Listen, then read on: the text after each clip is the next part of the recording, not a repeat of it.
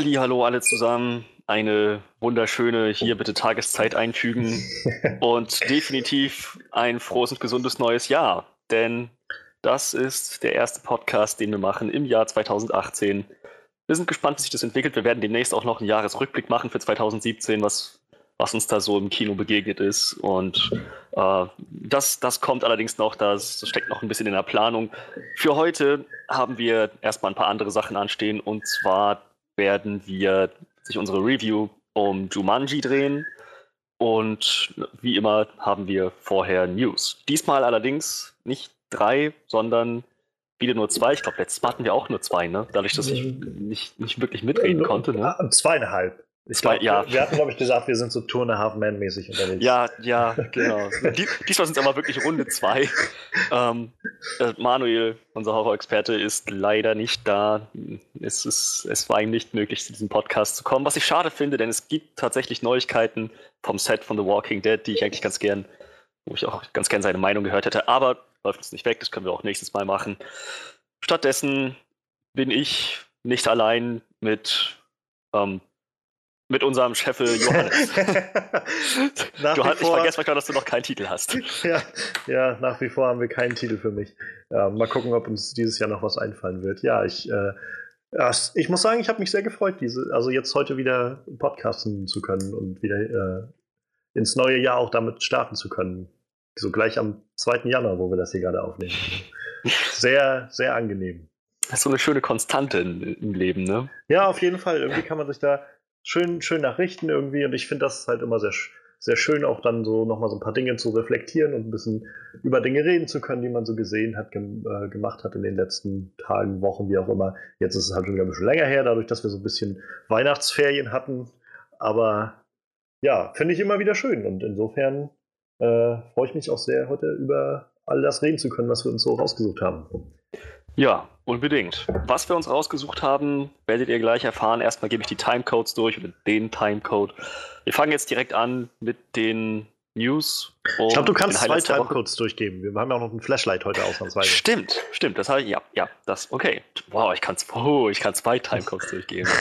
Das ist wow. schon lange her, dass wir sowas hatten. Wollte gerade sagen. Okay.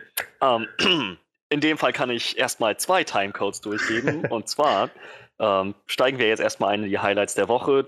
Dann beginnt das Flashlight zu Bright. Bright. Den neuen Film mit Will Smith von David Ayer auf Netflix. Und zwar bei 43 Minuten und 55 Sekunden. Und dann steigen wir ein in unsere Review zu Jumanji bei eine Stunde, drei Minuten und 28 Sekunden. Okay. Tja, dann ohne weitere Verzögerungen steigen wir direkt ein in die Highlights der Woche. Highlights der Woche.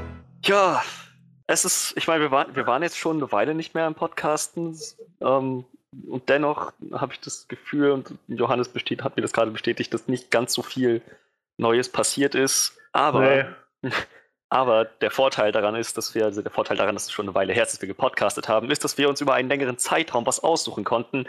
Und heute haben wir Tri, uh, Tri Trailer, nein, zwei, zwei Trailer für euch dabei. Das klingt wie so ein, wie so ein Abklatsch von Darth Vader, irgendwie Tri Vader. Fanfiction Star Wars, richtig, richtig schlecht. Aber ja, genau. Da um, musst du Ryan Johnson fragen. Nein, nein. Wir, wir fanden es äh, Last Jedi tatsächlich gut, im Gegenteil zu einigen Fans. auf jeden Fall, auf jeden Fall. Ich fange ich, ich, ich fang einfach mal direkt bei dir an. Was, was hast du da rausgesucht, Johannes? Ich muss sagen, also du hast ja gerade schon gesagt, irgendwie es war jetzt nicht so viel los und es war so ein bisschen äh, die Frage im Vorfeld, was, was soll man machen? Und dann hatte ich irgendwo so eine, so eine schöne Liste gesehen, habe ich bei den Collider-Leuten, wo sie so über Filme geredet haben, auf die sie sich freuen, im jetzigen 2018. Und der eine hatte also angebracht, im jetzt kleineren Film, der rauskam, A Quiet Place. Ich dachte, ich habe noch gar nichts davon gehört irgendwie. Und dann habe ich geguckt und gesehen, dass so, ich glaube, Mitte Dezember kam der erste Trailer dazu raus. Und wir haben den, glaube ich, damals, also ich habe den damals nicht mitbekommen. Ich glaube, wir haben den so alle völlig übersehen. Ich rate mal, sonst hätten wir auch im Podcast drüber geredet, denn äh, das sah ziemlich gut aus. Und ja, da jetzt nicht so viel los war, dachte ich, ich glaube, ich möchte auf jeden Fall über diesen Trailer reden. Gerade jetzt auch 2018 so ein bisschen darauf äh, aufmerksam machen.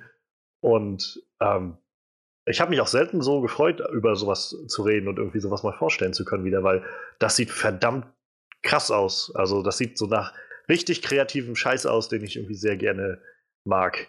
Ähm, der Film, wie gesagt, A Quiet Place, scheint so eine Mystery, Thriller, Horror-Mischung irgendwie zu sein. In den Hauptrollen Emily Blunt und äh, ihr tatsächlich ihr, auch ihr realer Ehemann John Krasinski. Mhm, die scheinen, äh, ja, irgendwo hatte ich das mal gelesen und fand das irgendwie voll, voll faszinierend. So, das ist so funktionierende, dass es noch immer noch auch funktionierende äh, Schauspielerpaare gibt, auch bekannte Schauspielerpaare. nachdem, äh, nachdem Brangelina das Bild völlig zerstört hat. Aber ja, das war, das war furchtbar. Ja, als werde das damals kommen sehen. Naja. Aber auf jeden Fall, ich, äh, ich habe dann den Trailer gesehen und ich bin echt mega fasziniert davon. Ähm, denn was uns so in dem Trailer gezeigt wird oder so das Konzept, was uns vorgestellt wird, ist halt, dass diese Familie offenbar auf einer, auf einer Farm lebt. Ähm, so ziemlich weit ab von der Zivilisation, so wie es wirkt. Wer weiß, vielleicht ist es auch in irgendeiner Postapokalypse oder sonst was. Auf jeden Fall scheint niemand wirklich sonst da zu sein. Wald und Felder und so und rundherum. Und die ersten Shots sind auch von, äh, von einem Mädchen, ich glaube der Tochter, so wie das wirkt in dem Trailer der Familie, die über so eine Brücke geht. Auf der Brücke ist mit, mit Sand so eine kleine Linie gelegt, ähm, über die sie halt rübergeht, barfuß. Und ich glaube, zu dem Kreuz, was da irgendwo am Ende steht. Und dann sehen wir mehrere Shots von äh, John Krasinski und seinem äh, Sohn in dem Film, wie es aussieht, der, die halt auch bei durch den Wald gehen, auch über so eine Sandspur. Und die ganze Zeit ist es still. Es ist unglaublich still in äh, all dem, was man da, man sieht einfach nur, was passiert. Und ab und an kommen da immer so ein paar Wort-Narrationseinblendungen, äh, die dann kurz was erklären. So, die leben jetzt, äh, sie leben äh, in Frieden, solange sie ruhig sind oder sowas in der Art und Weise. Und ja, wir, wir kriegen dann so nach und nach Shots von deren Haus, in dem, im Haus, wo sie offenbar auch nur ähm, über diese Sandflächen barfuß gehen können, ohne Krach zu machen. Wir sehen auf einmal so eine riesige, weiß ich nicht, riesige Kratzspuren an der Wand, die von, wie von so einer riesigen Klaue aussehen.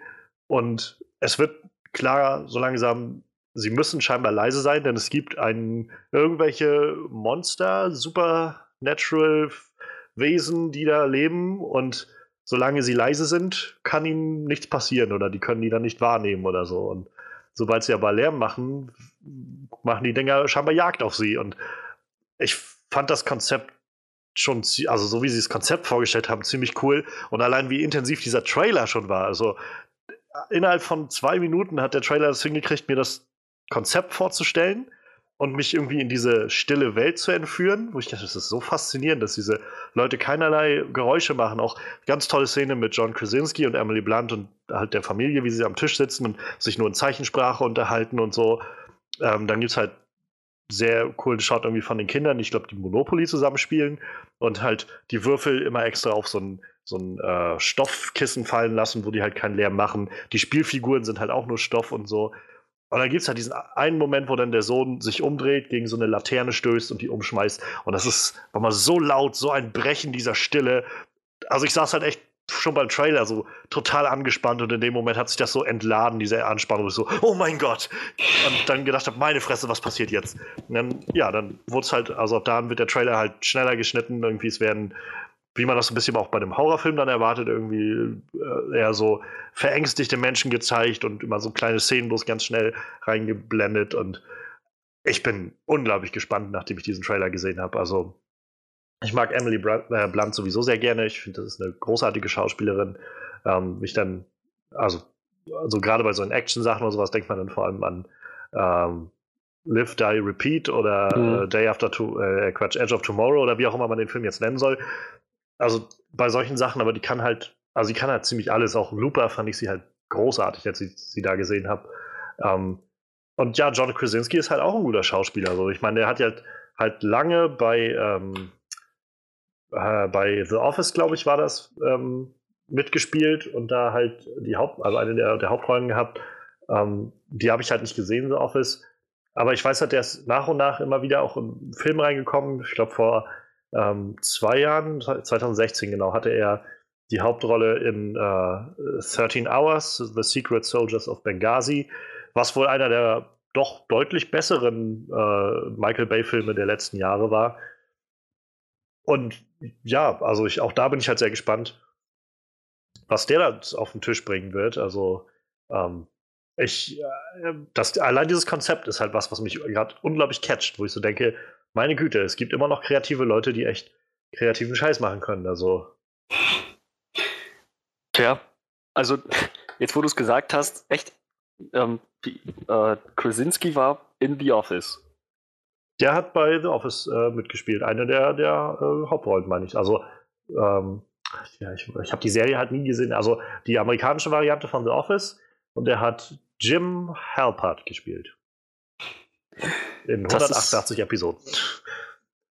Ich, ja, ja, jetzt, jetzt wo du es sagst, kommt mir das Gesicht bekannt vor. Ein paar Folgen The Office habe ich auch gesehen. Ich meine, das, das ist immer der Typ, der, der immer diesem anderen irgendwelche Streiche spielt und den ja, verarscht. Ja, so. genau. Das, ja, das, das kommt hin. Aber das ist, das ist krass. Ich meine, ich finde das toll, wenn Schauspieler so ein, ähm, so auch einen Cross-Genre-Wechsel irgendwie hinkriegen. Ja.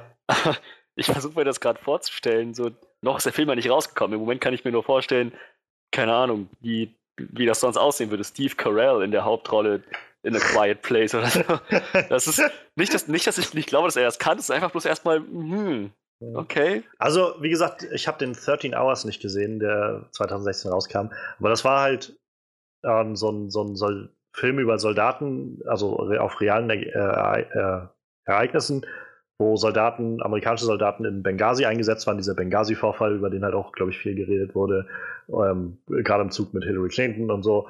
Und auf jeden Fall, da hat er, glaube ich, diesen Anführer dieser, ähm, dieser äh, Soldaten irgendwie gespielt oder den, er war auf jeden Fall auf allen Covern drauf und so. Und er, der Film soll, wie gesagt, ist von Michael Bay der Film, aber er soll tatsächlich ziemlich gut gewesen sein. Also jedenfalls anders als die Transformers-Sachen oder sowas, weil scheinbar Michael Bay immer mit diesen Militärsachen sich dann doch so ein bisschen Mühe gibt. Ähm, und da soll er halt, also soll John Krasinski auch ziemlich gut drin gewesen sein. Hm. Tja, also, dem Trailer kann ich eigentlich nur entnehmen, dass das, dass das echt gut funktionieren kann. Wie du schon meintest, sehr, sehr spannend aufgezogen. So dieses, es ist halt wirklich nichts zu hören, außer diese spannende Musik ja. am Anfang. Ne? Also ziemlich, ziemlich unheimlich, unheilvoll so. Und ja, das ist halt so. Das mit den Sandspuren ist mir am Anfang gar nicht aufgefallen. So, ich habe nur, hab nur festgestellt, okay, ähm, das spricht einfach keiner. So, und das sind irgendwie unheimliche Shots von, von einem Kornfeld und von einer Brücke und so. Das ist sehr isoliert alles. Das mit dem, das mit dem Sand, dass die da ständig Sand auskippen, um darauf gehen zu können, erst jetzt, wo du sagst, ist mir das aufgefallen. Genauso in dem, in dem Haus, diese krassen Kratzspuren an den Wänden. Ja. So, hättest du das nicht gesagt, ich habe das einfach übersehen beim ersten Mal. Ich dachte, das ist, das ist, tja, das Haus ist nicht mehr in so einem guten Zustand. Ne? Die Wände, die Wände bröckeln schon langsam. Da müsste mal jemand was machen. Aber ja, das, das ergibt Sinn, dass das Kratzspuren sind. Ähm, tja, und auch ansonsten, also dieses ganze Konzept, eben, dass sie mit Zeichensprache kommunizieren, dass sie sich jetzt schon so daran gewöhnt haben und all, das ist echt, also wieder so ein Ding, wo ich denke, coole Prämisse, das zu nehmen, um halt einen Horrorfilm so, um, aufzuziehen. Ja. So, das ist, das ist schon ziemlich gut, so wie sie bei Baby Driver den, den Tinnitus genommen haben, um so, so einen Action-Sommer-Blockbuster aufzuziehen. Ja, genau. Das ist, das, ich glaube, das ist halt ziemlich, ziemlich kreativ, eine echt coole Idee. Mhm. Zumal die ja auch, die müssen ja so auf, also stelle ich mir mal vor, dass der Film ja dann großteils auch ohne Sprache auskommen wird. Also nicht nur irgendwie ja. am Anfang, sondern generell. So, die müssen ja, hoffe ich mal, einfach ganz, ganz viel so krasses Visual Storytelling und sowas hinkriegen. Also die einfach nur Story zu vermitteln, ohne dass sie irgendwie was dazu kommentieren und Charakterbeziehungen oder sowas zu vermitteln. Und ich meine, wer weiß, vielleicht können sie die Zeichensprache oder werden sie die Zeichensprache untertiteln. Also das ja, ich denke schon. Kommt ja auch vor. Aber trotzdem, also ich bin. Äh, das ist so, wo ich so überlegt habe, ähm, ich weiß nicht, vor, vor vier, fünf Jahren oder so gab es doch diesen The Artist, glaube ich, hieß der Film. Das war halt so ein Stummfilm, den sie halt gemacht haben, wie in so diese typischen 30er Jahre Stummfilm oder sowas. Und äh, ich glaube, der hat auch einen Oscar gewonnen und da halt, meinten halt, glaube ich, damals viele so, das ist halt nett, aber es ist so ein bisschen einfach nur so ein Gimmick. Wo ich so überlegt habe, das ist so eine Nummer, wo die irgendwie, wo es Sinn macht, dass das ein Stummfilm wäre, so im Prinzip, wo sie eine Art Stummfilm daraus jetzt machen. So keiner redet irgendwas oder so und das sogar irgendwie logisch im, im Plot verpackt ist.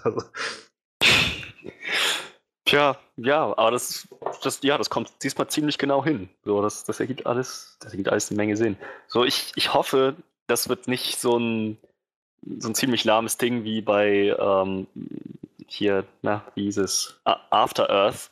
So, wenn du ja. keine Angst hast, dann werden sie dich nicht jagen. Und hier, wenn ja, du kein Geräusch machst, dann sind die total unfähig eigentlich. Meine Gedanken gingen auch schon in so eine Richtung. Das war so, ich war zualler, äh, zuallererst bei The Village, wo ich so gedacht habe, irgendwie, nicht, dass das nachher irgendwie so eine Nummer wird, dass sie, äh, dass sie sich da die ganze Zeit verstecken oder sowas und diese Monster dann doch nicht existieren oder so und dass denen bloß irgendwie vorgespielt wird oder sowas. Da hätte ja. ich halt auch keine Lust drauf. Also ich meine, sollen sie sich irgendeinen netten Twist für irgendwas eindenken und irgendwie müssen sie ja auch erklären noch, warum die Leute halt nicht abhauen. Also wa warum die halt extra aneinander wohnen bleiben irgendwo in der Wildnis. Aber es wäre halt, also ich hoffe halt nicht, dass sie irgendwie so eine, so versuchen, so einen zwanghaften Twist oder sowas da am Schluss reinzubringen. Ja, das. Ich bin halt insofern gespannt, weil John Krasinski, äh, sehe ich gerade, der führt halt auch Regie dann bei dem Film. Ähm, und insofern, also er hat noch nicht so viel gemacht, halt irgendwie drei Folgen von The Office mal Regie geführt und äh, einen Film 2016, und sieht auch eher noch einen kleineren äh, Family-Film aus. Äh, ich bin gespannt, was der jetzt mit so einem Horrorfilm. Ich weiß halt noch nicht mal so recht, wo ich das einordnen soll. Ob das einfach Horror, Mystery wird oder Thriller oder so. Es sieht auf jeden Fall unglaublich intensiv aus.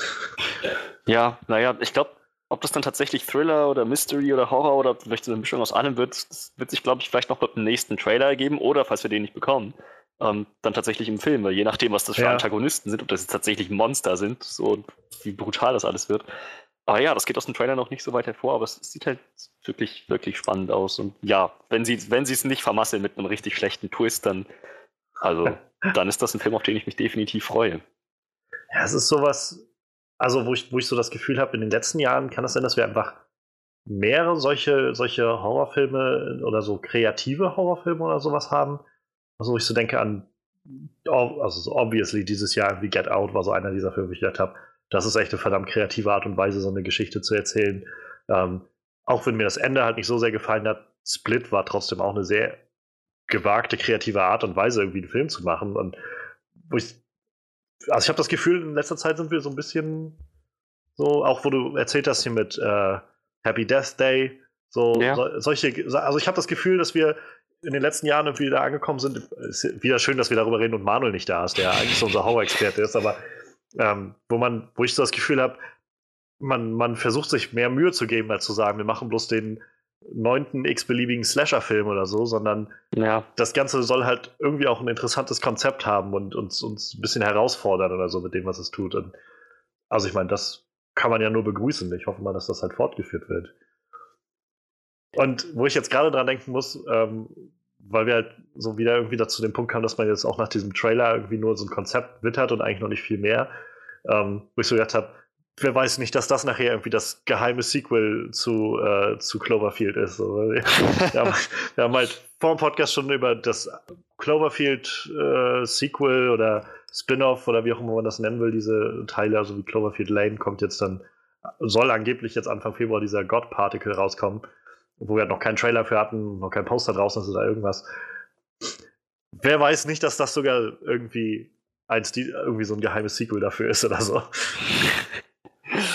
Uh, also, nachdem ich schon bei Live gehofft habe, es wäre das geheime Venom-Prequel, bin ich, glaube ich, mit solchen Hoffnungen erstmal durch. Ähm, ich hätte nichts dagegen, aber ich, ja. ich schließe es auch nicht komplett aus, aber mal schauen. Ich, ich, glaube, ich glaube auch ohne, dass das ähm, in, der, in der Cloverfield 3 ja. spielt, ist das, glaube ich, das ist ein ziemlich vielversprechender Film. Also ich denke, drauf, äh, drauf verlassen sollte man sich sowieso nicht oder sich darauf einstellen, dass das irgendwelche Filme im Netz auch wird. War gerade noch so ein Gedanke. Also ich meine, wie gesagt, man erfährt jetzt ja nicht viel, man kann da irgendwie alles draus machen, wenn man will, aber ähm, trotzdem, also wieder sowas, wo ich denke, schön, dass, dass es auch irgendwie originelle Filme gibt, dann, die sowas machen und nicht halt, wo sich Leute immer beschweren, dass es zu viele Sequels oder sowas gibt, dann gibt halt auch kreative neue Sachen, die man sich angucken kann, die ja. in diesem Jahr. Definitiv. Ich glaube, das wird auch ein großes Jahr für Emily Blunt, wenn, wenn ich mich recht erinnere. Also ich glaube, die, dieses Jahr kommt dann auch dieser neue Mary Poppins Film raus, wo sie auch die Hauptrolle spielt. Ja, auch 2018. Also, das wird vielleicht mal ein gutes Jahr für sie jetzt. Also nicht, dass sie jetzt die letzten Jahre schwer, äh, schwer über die Runden kam oder so, aber. Ja, naja. Obwohl ich gerade sehe, 2017, also sie hat zwei Filme in 2017 gehabt. Der eine hieß Animal Crackers. Ähm, das sieht nach einem relativ billigen Animationsfilm aus. Und der andere ist My Little Pony, der Film, wo sie eine Stimme gesprochen hat. Tja. Insofern. Hm. Aber dann sehe ich auch davor, wie die Jahre davor, also 2015 war sie halt in Sicario, 2014 Edge of Tomorrow. So, das sind, glaube ich, so die wirklich großen Filme, guten Filme, wo sie dabei war. Into the Woods, dieses Musical-Ding, da war sie, glaube ich, also das kam insgesamt, glaube ich, nicht so gut an. So, und dann The Hunt, Huntsman and the Ice Queen. Das war, glaube ich, so ein ziemlicher Schrott, wenn ich, also ich habe den nicht gesehen, aber nach allem, was man mitbekommt, war das wohl allerunterste Schublade so. Und dann, also ich meine, äh, da wirst du sicherlich andere Meinung sein, aber Girl on the Train kam halt 2016, ähm, wo sie halt großartig war, aber der Film an sich kam halt groß, in großen Teilen nicht so gut an. ähm, ja. Vielleicht war jetzt so dieses Jahr My Little Pony und Animal Crackers einfach ein bisschen so, so nochmal zu verschnaufen, bevor dann jetzt A Quiet Place und Mary Poppins kommen. Das kann man, kann man nur hoffen. Ich meine, sie, sie verdient definitiv gute definitiv. Rollen und auch gute Filme. Ich glaube, die wird auch früher oder später einen Oscar gewinnen. Also, äh, ja. so, wie gesagt, so, so seltsam und, und vorhersehbar ich auch irgendwie äh, Girl on the Train fand. So, sie war halt, also das, was sie da so abgeliefert hat, war halt schon Wahnsinn. Also, es war halt nur, glaube ich, nicht der richtige Film. Also, da hätte, mit einem anderen Projekt in dem Jahr hätte sie vielleicht sogar irgendwie eine Chance auf einen Oscar oder sowas gehabt. Tja, ja, das, das, das kann man nicht ausschließen. Aber ja, sie hat es echt drauf. Und hatten, hatten wir uns nicht mal über den, äh, den Film Der Plan unterhalten mit Matt Damon? Ja, glaube schon. Da spielt sie halt auch die weibliche Hauptrolle, sehe ich gerade. Ja, ja, das, war, das halt war ein guter Film. Der war, der war ganz niedlich. Aber. So. aber sie hat da jetzt nicht, also das, sie, sie war gut und der Film war gut, aber es war jetzt keine herausragende schauspielerische Leistung. Es ist halt ja. ein relativ seichter Film. So. Also hat, ansonsten hat die echt ganz schön viel gemacht, sehe ich gerade so. Die IMDb-Liste ist halt ziemlich voll. Dafür, dass sie auch erst, also der erste Film 2013 angesetzt ist. Ganz, ganz schön eine Menge. Teufel trägt Prada, habe ich auch noch nie gesehen. Nee, ich, ich auch nicht. Und ich weiß auch nicht, ob ich es demnächst vorhab. Also. Victoria, die junge Königin, wo sie tatsächlich Queen Victoria gespielt hat. Hm. Wolfman, das war doch dieser. Wolfman, war das nicht der mit, mit äh, Benicio del Toro als. Genau, dieser schlechte Benicio del Toro-Film mit. Als, als, als Wolf, Wolfsmann. Naja. Tja, den kenne ich nicht. Ich glaube, das war so, bevor hier ähm, Dracula Untold der Versuch war, so ein, so ein Universe zu starten, so ein Dark Universe, hatten sie halt vorher noch diesen Wolfman, das war so halt Neuauflage von der Wolfsmensch und Werwolf irgendwas. Und ich glaube, damit hatten sie schon damals 2010 gehofft, dass das so ein bisschen Sequel-Potenzial hat, aber hat es dann auch nicht gehabt. Also, ist keine, keine gute Quote für, äh, für Universal mit diesen Dingern. Irgendwie Wolfman, Dracula, äh, Dracula Untold, dann jetzt die Mumie. Und jedes Mal sterben die, sterben die Franchises danach sofort wieder ab. Also. Stimmt. Stimmt, jetzt wo du sagst. Jetzt kommt Paramount, rast den da einmal rein und ja, das funktioniert. unter, unter welchem Studio ist ähm, Cloverfield? Oh, irgendwie bestimmt. Ich guck mal eben nach. Bad, Bad Robot ist ja immer so das, das Ding von von äh, von J.J. Abrams. Aber welche, welche große Firma da drin hängt? Vereinigte Staaten. Paramount Pictures, ja. Auch Paramount. Tja. Hm. Vielleicht sollten wir uns mehr auf die vertrauen. So. auf die verlassen, was Monsterfilme angeht. Oh mein Gott, das ist auch Paramount. Das heißt. confirmed. Es, wird zu, es hängt zusammen. Nein, das ist. Ja, Nein, also ausschließen, ausschließen kann man es nicht. Nee. Aber mal, mal, gucken, mal schauen. Ich bin, ich bin so oder so, bin ich gespannt auf den Film. Ja, also ich, wie gesagt, Dito, ich, ich auch bin sehr gespannt darauf. Das ist so einer dieser Filme, wie gesagt, so wie letztes Jahr, weiß ich, Get Out, so die ersten Trailer und so kamen, wo ich auch schon sehr, sehr interessiert war. Obwohl ich halt nicht so der, der Horror-Fan bin. Aber es ist dann wieder erfrischend genug anders für mich, als dass ich, also das, so dass ich trotzdem das Gefühl habe von, ich glaube, ich möchte das sehen ich fühle mich gerade ähnlich mit dem so und habe das Gefühl, das wird wahrscheinlich ziemlich creepy, aber ich glaube, es wird jetzt nicht so diese abartige Horrorschiene, die ich halt nicht so ab kann.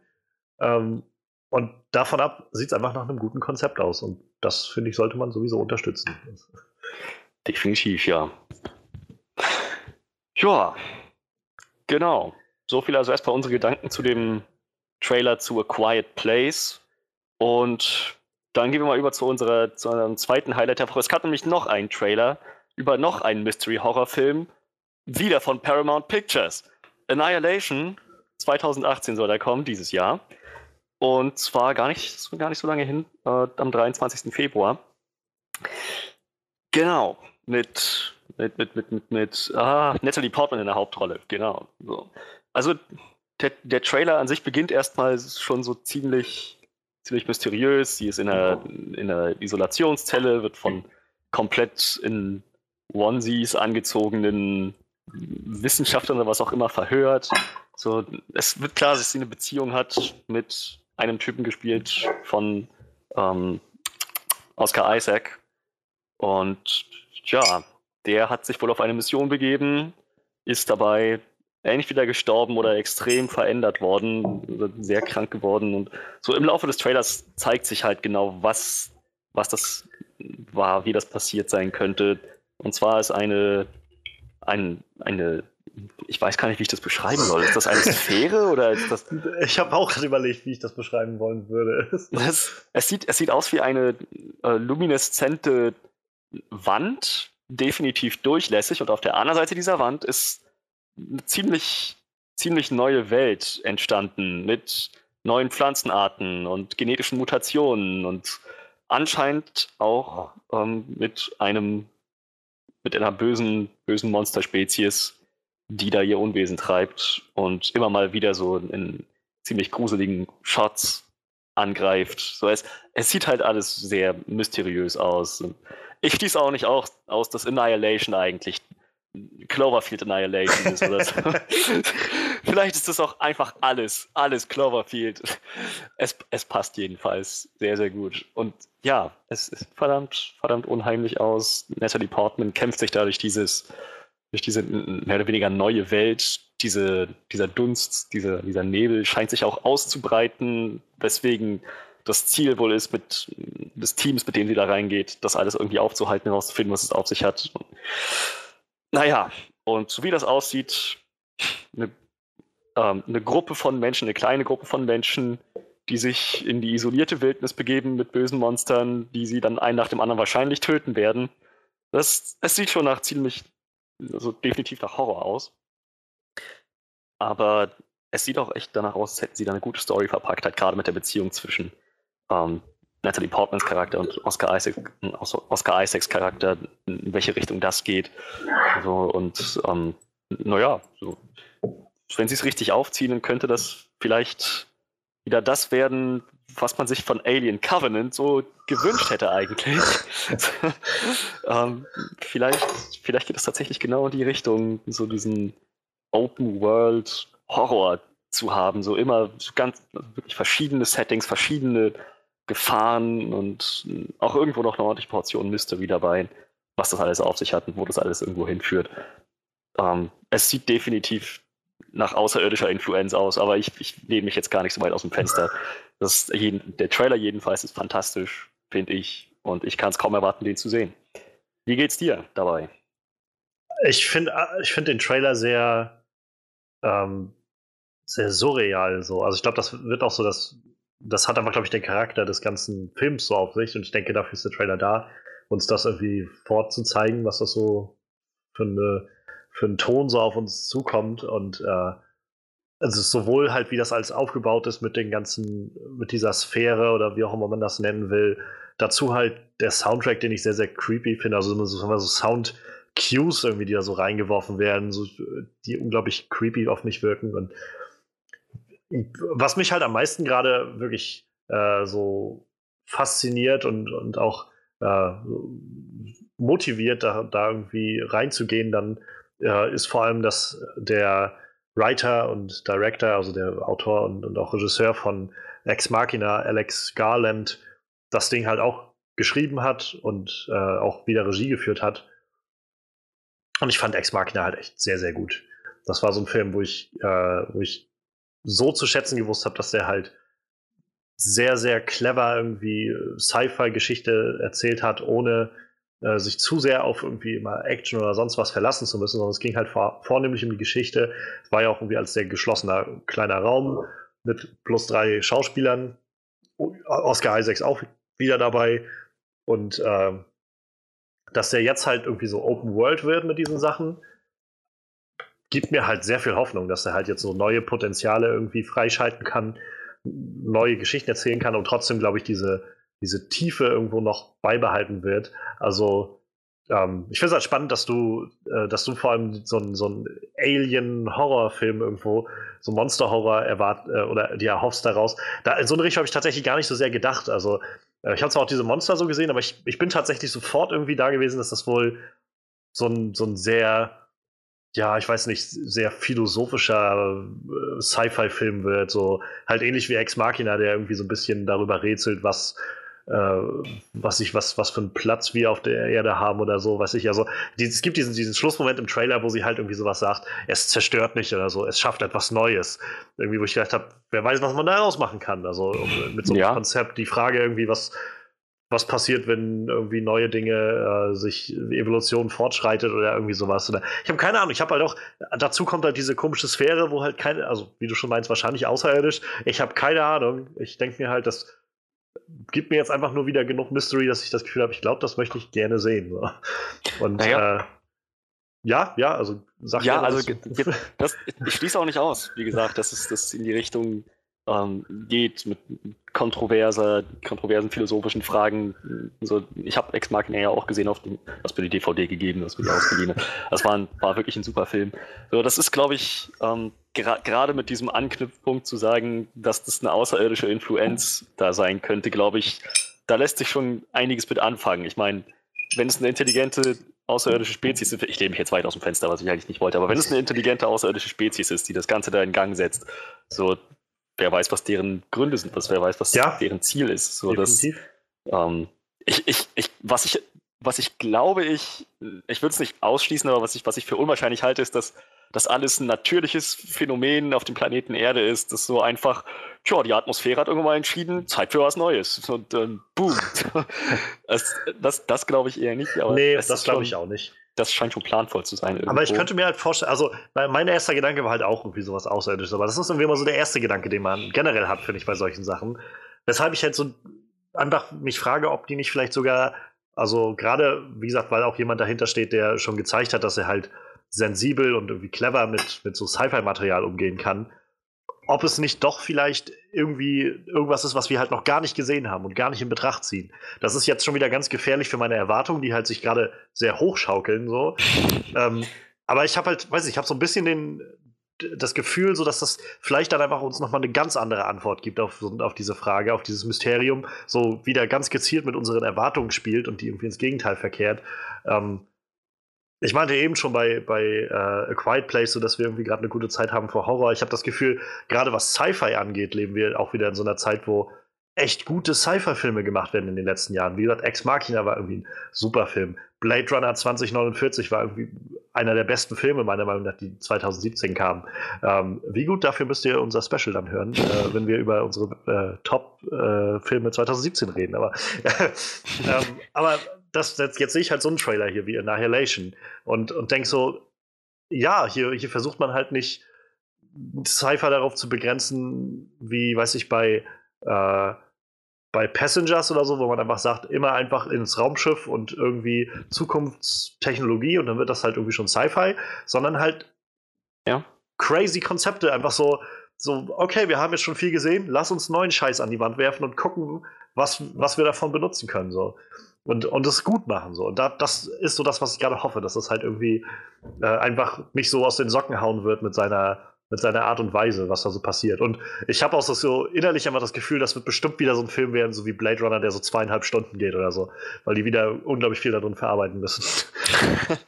ja, also ich würde mir wünschen, dass sie sich, dass sie sich Zeit nehmen, dann auch tatsächlich dafür, statt dass das irgendwie so ein bisschen durchgerauscht sich dann am Ende anfühlt ja. und wir dann mit ein paar unzufriedenen, unzufriedenen Fragen da stehen bleiben.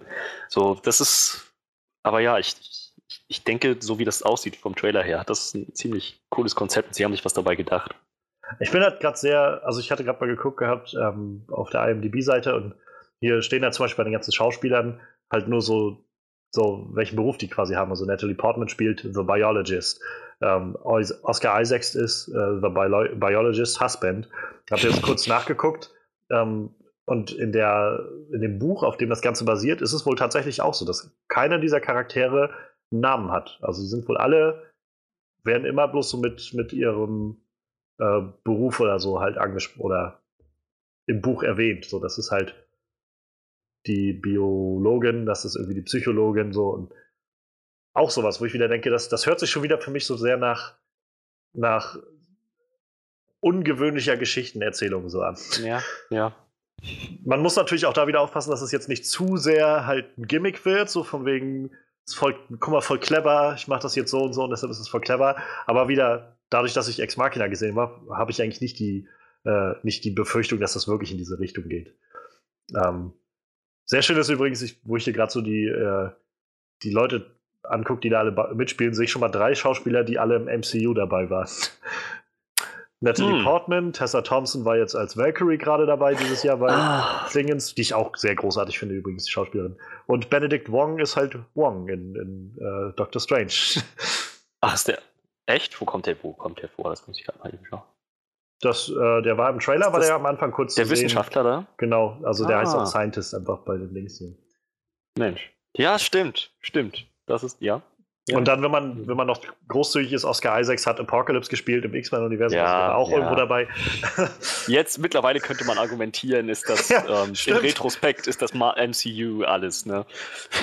Irgendwie schon, ja. Aber es ist halt, ich finde das immer mal wieder krass, wenn man so ab und an so neue Filmprojekte sieht und sich das mal vor Augen führt. So wie viele wie, wie, weiß ich mal, ausschreitend diese ganzen Comic-Franchises sind, dass, dass man so langsam irgendwie alle schon mal irgendwo gesehen hat. Ich, äh, der Marsianer war halt so ein Film, wo ich damals schon gedacht habe, irgendwie, das ist schon, schon witzig irgendwie. Also da war dann Michael Pena war dann dabei als einer der Astronauten, der ist aus Ant-Man halt einer der, der so äh, Comedic Sidekicks gewesen. Dann halt Sebastian Stan, also äh, Bucky war dann dabei und äh, wie heißt sie, Katie Ma Kate Mara, die quasi in dem Fantastic-Film die äh, Mrs. Fantastic gespielt hat. Und jetzt wenn, man, wenn ich den Film jetzt gucke, dann ist auch Matt Damon in der Hauptrolle, der irgendwie in Tor 3 dabei war. Wenn auch nur in einem Cameo, aber er war dabei. Und Jessica Chastain spielt irgendwie eine der Hauptcharaktere, die in, äh, die jetzt in dem kommenden Dark Phoenix-Film irgendwie die Böse spielt. Also es ist halt, das ist irgendwie krass, wie viel die alle in diesen Franchises heutzutage auch schon mal wieder zu sehen sind. Also. Ja, ja, ja. Das Allerdings muss man sagen, diese Comic, das, das Comicbuch-Film-Franchise wird auch immer und immer größer und verschlingt ja. immer und immer mehr Schauspieler. Das ist. Irgendwann ist es einfach kein Zufall mehr. Also irgendwann ist das, irgendwann geht es gar nicht mehr anders. Ich hatte da gerade heute äh, sowas gelesen, ich, wie vor zwei, drei Tagen hatte äh, Jodie Foster ein Interview gegeben. Hm. Ähm, die hatte jetzt für diese, für die neueste Staffel Black Mirror, Netflix-Serie, auch so Sci-Fi, äh, irgendwie gesellschaftskritische Serie, die auf jeden Fall äh, eine, bei einer Folge Regie geführt hat davon. Und im Interview irgendwie kam es dann darauf und sie hat dann irgendwie da gesagt, dass sie halt mit diesen ganzen Superheldenfilmen, die heutzutage draußen sind, halt nicht viel anfangen kann und findet, dass sie halt, ähm, ich weiß nicht, jetzt irgendwie sehr übertrieben formuliert, so die Welt zerstören oder sowas. Also es ging halt viel so darum, dass sie meinte, das verändert halt sehr stark die Sehgewohnheiten der Zuschauer und äh, dass sie es halt besser findet, irgendwie kleinere Dinge zu machen, die irgendwie was ausdrücken, statt halt immer große Bombast-Dinger zu machen. So. Ähm, ist nicht das erste Mal, dass sich irgendjemand so darüber äußert. Ich meine sogar, ich glaube, Steven Spielberg hatte mal gesagt, so von wegen irgendwann, diese Superhelden-Dinger werden genauso sein wie die, der Western, der einfach irgendwann dann nicht mehr aktuell ist. Und äh, Tja. naja, also ich meine, sie müssen aufpassen, wenn man halt zu viel macht, dann kann man, glaube ich, auch übersättigen. Ähm, ich, ich meine, wir selbst kommen ja immer mal wieder zu dem Punkt, dass wir äh, dass wir so sagen, ja, okay, das war jetzt irgendwie cool, aber irgendwie haben wir es auch schon mal gesehen, so. Mhm. Man, sei es jetzt irgendwie bei Justice League, wo wir das Gefühl hatten, war jetzt irgendwie okay, aber alles irgendwie jetzt nichts Neues gewesen. Oder selbst bei Tor 3 war das so, wo ich gedacht habe, ich mochte den Film super gerne, aber storymäßig hat er jetzt nicht viel mehr anders gemacht als viele andere Dinge auch. So, es ist, muss man vorsichtig sein, aber ich finde es halt auch ein bisschen übertrieben, dann sozusagen. Das zerstört jetzt irgendwie die gesamte Filmwelt. Also. Das, das wahrscheinlich nicht. Nee. Aber ja, also ich kann's, ich kann es teilweise nachvollziehen, aber ich meine, sie, sie hat ja recht irgendwo, ne? So kleinere Produktionen, die dafür inhaltlich was ausdrücken, das, das ist wichtig, dass wir sowas ja. haben. Aber ich meine, wir haben uns jetzt schon über zwei solche Filme unterhalten heute, oder? Ich meine, ja, ja. Das ist, ich finde, das sind jetzt keine Blockbuster-Produktionen in dem Sinne. Das sieht halt alles aus nach so coolen Konzepten mit Hollywood-Schauspielern umgesetzt. Naja, und, und vor allem, also ich glaube, das ist ja so der, der, der wirklich große Punkt daran. Also nicht nur, dass, dass diese großen Filme existieren, die haben ja auch durchaus ihr, ihr äh, Berechtigungs, äh, ihre Berechtigungserlaubnis irgendwie. Aber dass diese kleinen Filme vor allem halt immer so vom Tisch fallen, das ist halt so schade. Also, wie gesagt, ich meine, A Quiet Place ist bisher an mir vorbeigegangen und der Trailer ist schon seit, äh, seit jetzt knapp einem Monat irgendwie bei YouTube online oder sowas. Oder wenn ich jetzt halt gucke, so in, in dem kleinen Kino, was bei uns jetzt halt, also wir haben irgendwie bei uns in der Stadt zwei Kinoketten, oder eins ist eine Kinokette, das andere ist halt einfach so ein kleines Independent-Kino. Ich da so sehe, da kommen halt diesen Monat die ganzen Filme, die jetzt alle für die Oscars nominiert, äh, wahrscheinlich für die Oscars nominiert werden. Und ich, also hätte ich jetzt halt nicht irgendwie ein, zwei Movie-Channels, die ich ab abonniere, würde ich halt nie was von denen hören, weil du nie einen Trailer davon irgendwo siehst, weil du nie irgendwo mal ein Poster davon siehst oder weil die halt überhaupt nicht in den großen Kinoketten gespielt werden.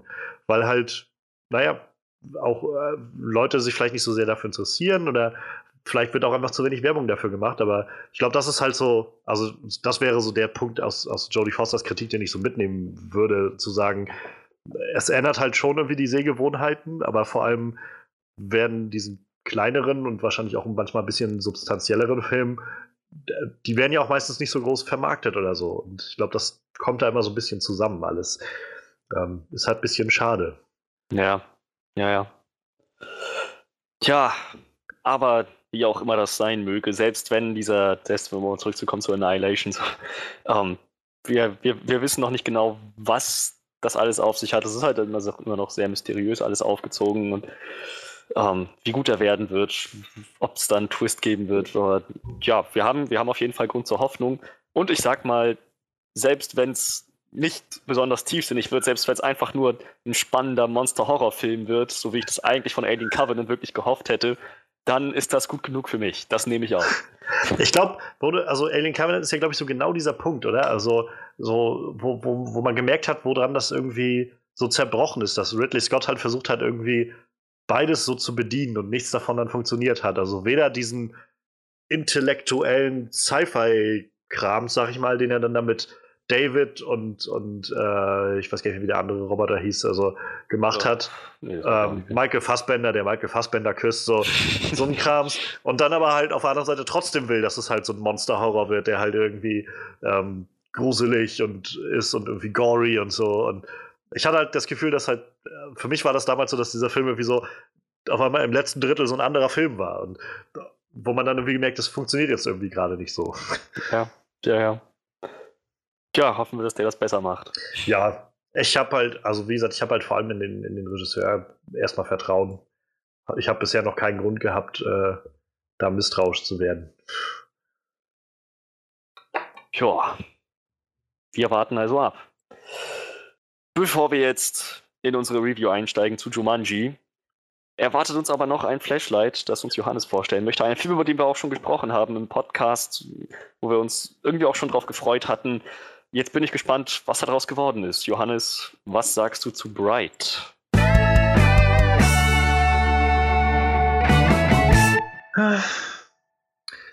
Bright, wie, wie, du schon gesagt hast, wir haben äh, schon im Podcast öfters darüber geredet, über die Trailer, die dann rauskamen und waren irgendwie alle so, ja, doch sehr interessiert daran. So, also wenigstens, unter, wie gesagt, unser Interesse war wenigstens geweckt daran, ähm, weil ein interessantes Konzept vorgestellt wird mit dieser Welt, in der lauter fantastische, mystische Wesen, so Fantasy-Wesen zusammenleben, aber halt vor allem in unserer heutigen Gesellschaft sozusagen. Also wir haben dann, ich glaube, LA spielt der Film, äh, aber heutzutage und äh, Orks leben mit, mit Menschen, zu, also die leben alle zusammen in dieser Stadt und Elfen und äh, es gibt irgendwie äh, was Elben und Elfen und Feen und alles so, so ein Kram. So, es gibt halt irgendwie alles. Es gab mal Drachen und was weiß ich.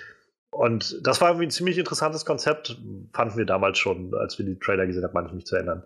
Dazu kam halt der, für mich der Writer Max Landis, finde ich eigentlich ein talentierter Autor, so der die Sachen von dem sind immer mal so ein bisschen hinter und Miss so. Also jedenfalls, die Frage ist halt immer, wie viel von dem Skript dann auch umgesetzt wird, aber er hat immer gute Ideen, finde ich, also sehr außergewöhnliche Ideen. Er hat zum Beispiel Chronicle, äh, den Film, geschrieben. Damit ist er das erstmal so sehr berühmt geworden. Ähm, das war von Josh Trank damals der Film, wo er mit äh, Found-Footage-Material so eine Superhero-Origin erzählt hat und das war wohl ziemlich gut. Ähm, American Ultra, weiß ich, war vor zwei, drei Jahren ein Film, den Max Landis geschrieben hat, der so lala ankam. Victor Frankenstein, glaube ich, auch. Und ansonsten hat er jetzt diese Dirk Gentlys äh, Holistic äh, Detective, glaube ich, hieß das, wie ist die Serie bei Netflix, ähm, die er produziert hat, glaube ich, wo er auch die, die Drehbücher geschrieben hat. Das kam alles ziemlich gut an. Ja, und dann hat er jetzt das geschrieben, wo ich gedacht habe, oh, das, das hört sich doch schon mal nicht verkehrt an. Also wenn der, wenn jemand wie er das so nimmt, so Material und sich was Cooles ausdenkt, ist das doch ganz okay. Dazu kam dann halt irgendwie Will Smith, der jetzt zwar in den letzten Jahren, finde ich, immer so ein bisschen auf und ab war, aber so generell einfach ein wirklich guter Schauspieler ist. Das kann man irgendwie nicht abstreiten. Ähm, Joel Edgerton, den ich jetzt so noch wenig irgendwo gesehen habe, muss ich tatsächlich sagen. Ich weiß, dass er in vielen größeren Sachen dabei war, aber ich habe ihn noch nicht so wahrgenommen. Und äh, naja, und Numi Rapaz halt auch, die wir jetzt gerade diese letztes Jahr, ich muss mich erstmal dran gewöhnen, dass es jetzt halt ja, ist, ja. ähm, die wir da in What Happened to Monday gesehen haben. Und da ja auch so meinten, irgendwie der Film war mal so ein bisschen holperig, aber so sie war halt echt stark da drin. Und äh, damals meinte ich ja auch so, ich werde jetzt die Augen aufhalten zu, für Numi Rapaz Filme. Und ja, und hatte dann auch noch ein bisschen mehr Freude darauf. Das Einzige, was mich damals halt schon so ein bisschen ins Wanken gebracht hat, war halt Regisseur David Ayer. David Ayer hat halt 2016 Suicide Squad gemacht und Regie geführt. Wer nicht dabei war in den vielen Podcasts, nehmen wir mal das immer wieder mal anschneiden. Ich glaube, wir alle waren keine Fans von Suicide Squad. und äh, naja, es ist halt ein bisschen, damals haben wir halt, hieß es immer noch vier Jahre, David Ayer hat einfach äh, konnte nicht so wirklich seine Version des Films vorstellen, was er, glaube ich, auch wirklich nicht konnte. Ähm, das Studio, also Warner Brothers, hat viel so mit rum, rumgeredet, was dann noch anders gemacht werden soll und, und so weiter. Auf jeden Fall war das so, wo ich ein bisschen skeptisch war und gedacht habe, ich mal gucken, was dann so bei rauskommt. Und es kann aber vielleicht auch gut werden, also mein Gedanke dahinter, gerade mit so einem Konzept. Und ja, ich habe mich dann am ersten Weihnachtstag oder so, habe ich mich dann, glaube ich, hingesetzt und mir den Film angeguckt, nachdem ich bei Twitter recht viele Reaktionen gesehen habe, die vor allem positiv waren. Ähm, und also ich muss sagen, ich fand den Film nicht gut. So. Unterm Strich fand ich das nicht gut. Unterm Strich ähm, hat nicht viel funktioniert für mich da drin. Also ich, ich bin auch so langsam davon weg, David Ayer, so sag ich mal, diese äh, da, da jetzt noch irgendwie so einen Vorschuss zu geben dafür, dass er halt vielleicht bei Suicide Squad nicht so äh, groß das Sagen hatte durch das Studio oder so. Weil ich gehe mal davon aus, dass er gerade bei so einem Netflix-Ding eher noch seine Vision des Films umsetzen kann. Und ich persönlich fand, der Film hat ähnliche Probleme aufgezeigt wie halt Suicide Squad. Also nicht was so das, das Editing angeht, ähm, aber das Pacing war halt nicht gut, finde ich, in dem Film. Der Film, also vieles wiederholt sich auch einfach, äh, für mich jedenfalls gefühlt in dem Film. Der, er legt sehr viel Wert darauf, irgendwelche krassen so Schusswechsel und sowas zu zeigen. Aber es funktioniert halt irgendwie nur so, dass du, jedenfalls spätestens ab der zweiten Hälfte des Films, ist alles nur noch, sie sind in irgendeiner Location und machen einen Schusswechsel, dann kommen die Bösen und sie müssen abhauen, fliehen dann, haben dann so einen kleinen Moment, wo sie sich irgendwie äh, streiten oder was weiß ich und kommen zum nächsten Standort und dann gibt es halt wieder einen Schusswechsel. Und dann so geht das halt weiter irgendwie zwei, dreimal, ohne dass die Story so wirklich vorangetrieben wird. Und zum Schluss es kommt halt Finale, was halt irgendwie sehr vorhersehbar ist. Und davon ab ist halt keiner dieser Charaktere ist wirklich sympathisch. Also ich finde weder Will Smiths Charakter noch halt den äh, von Joel Edgerton gespielten Ork sympathisch.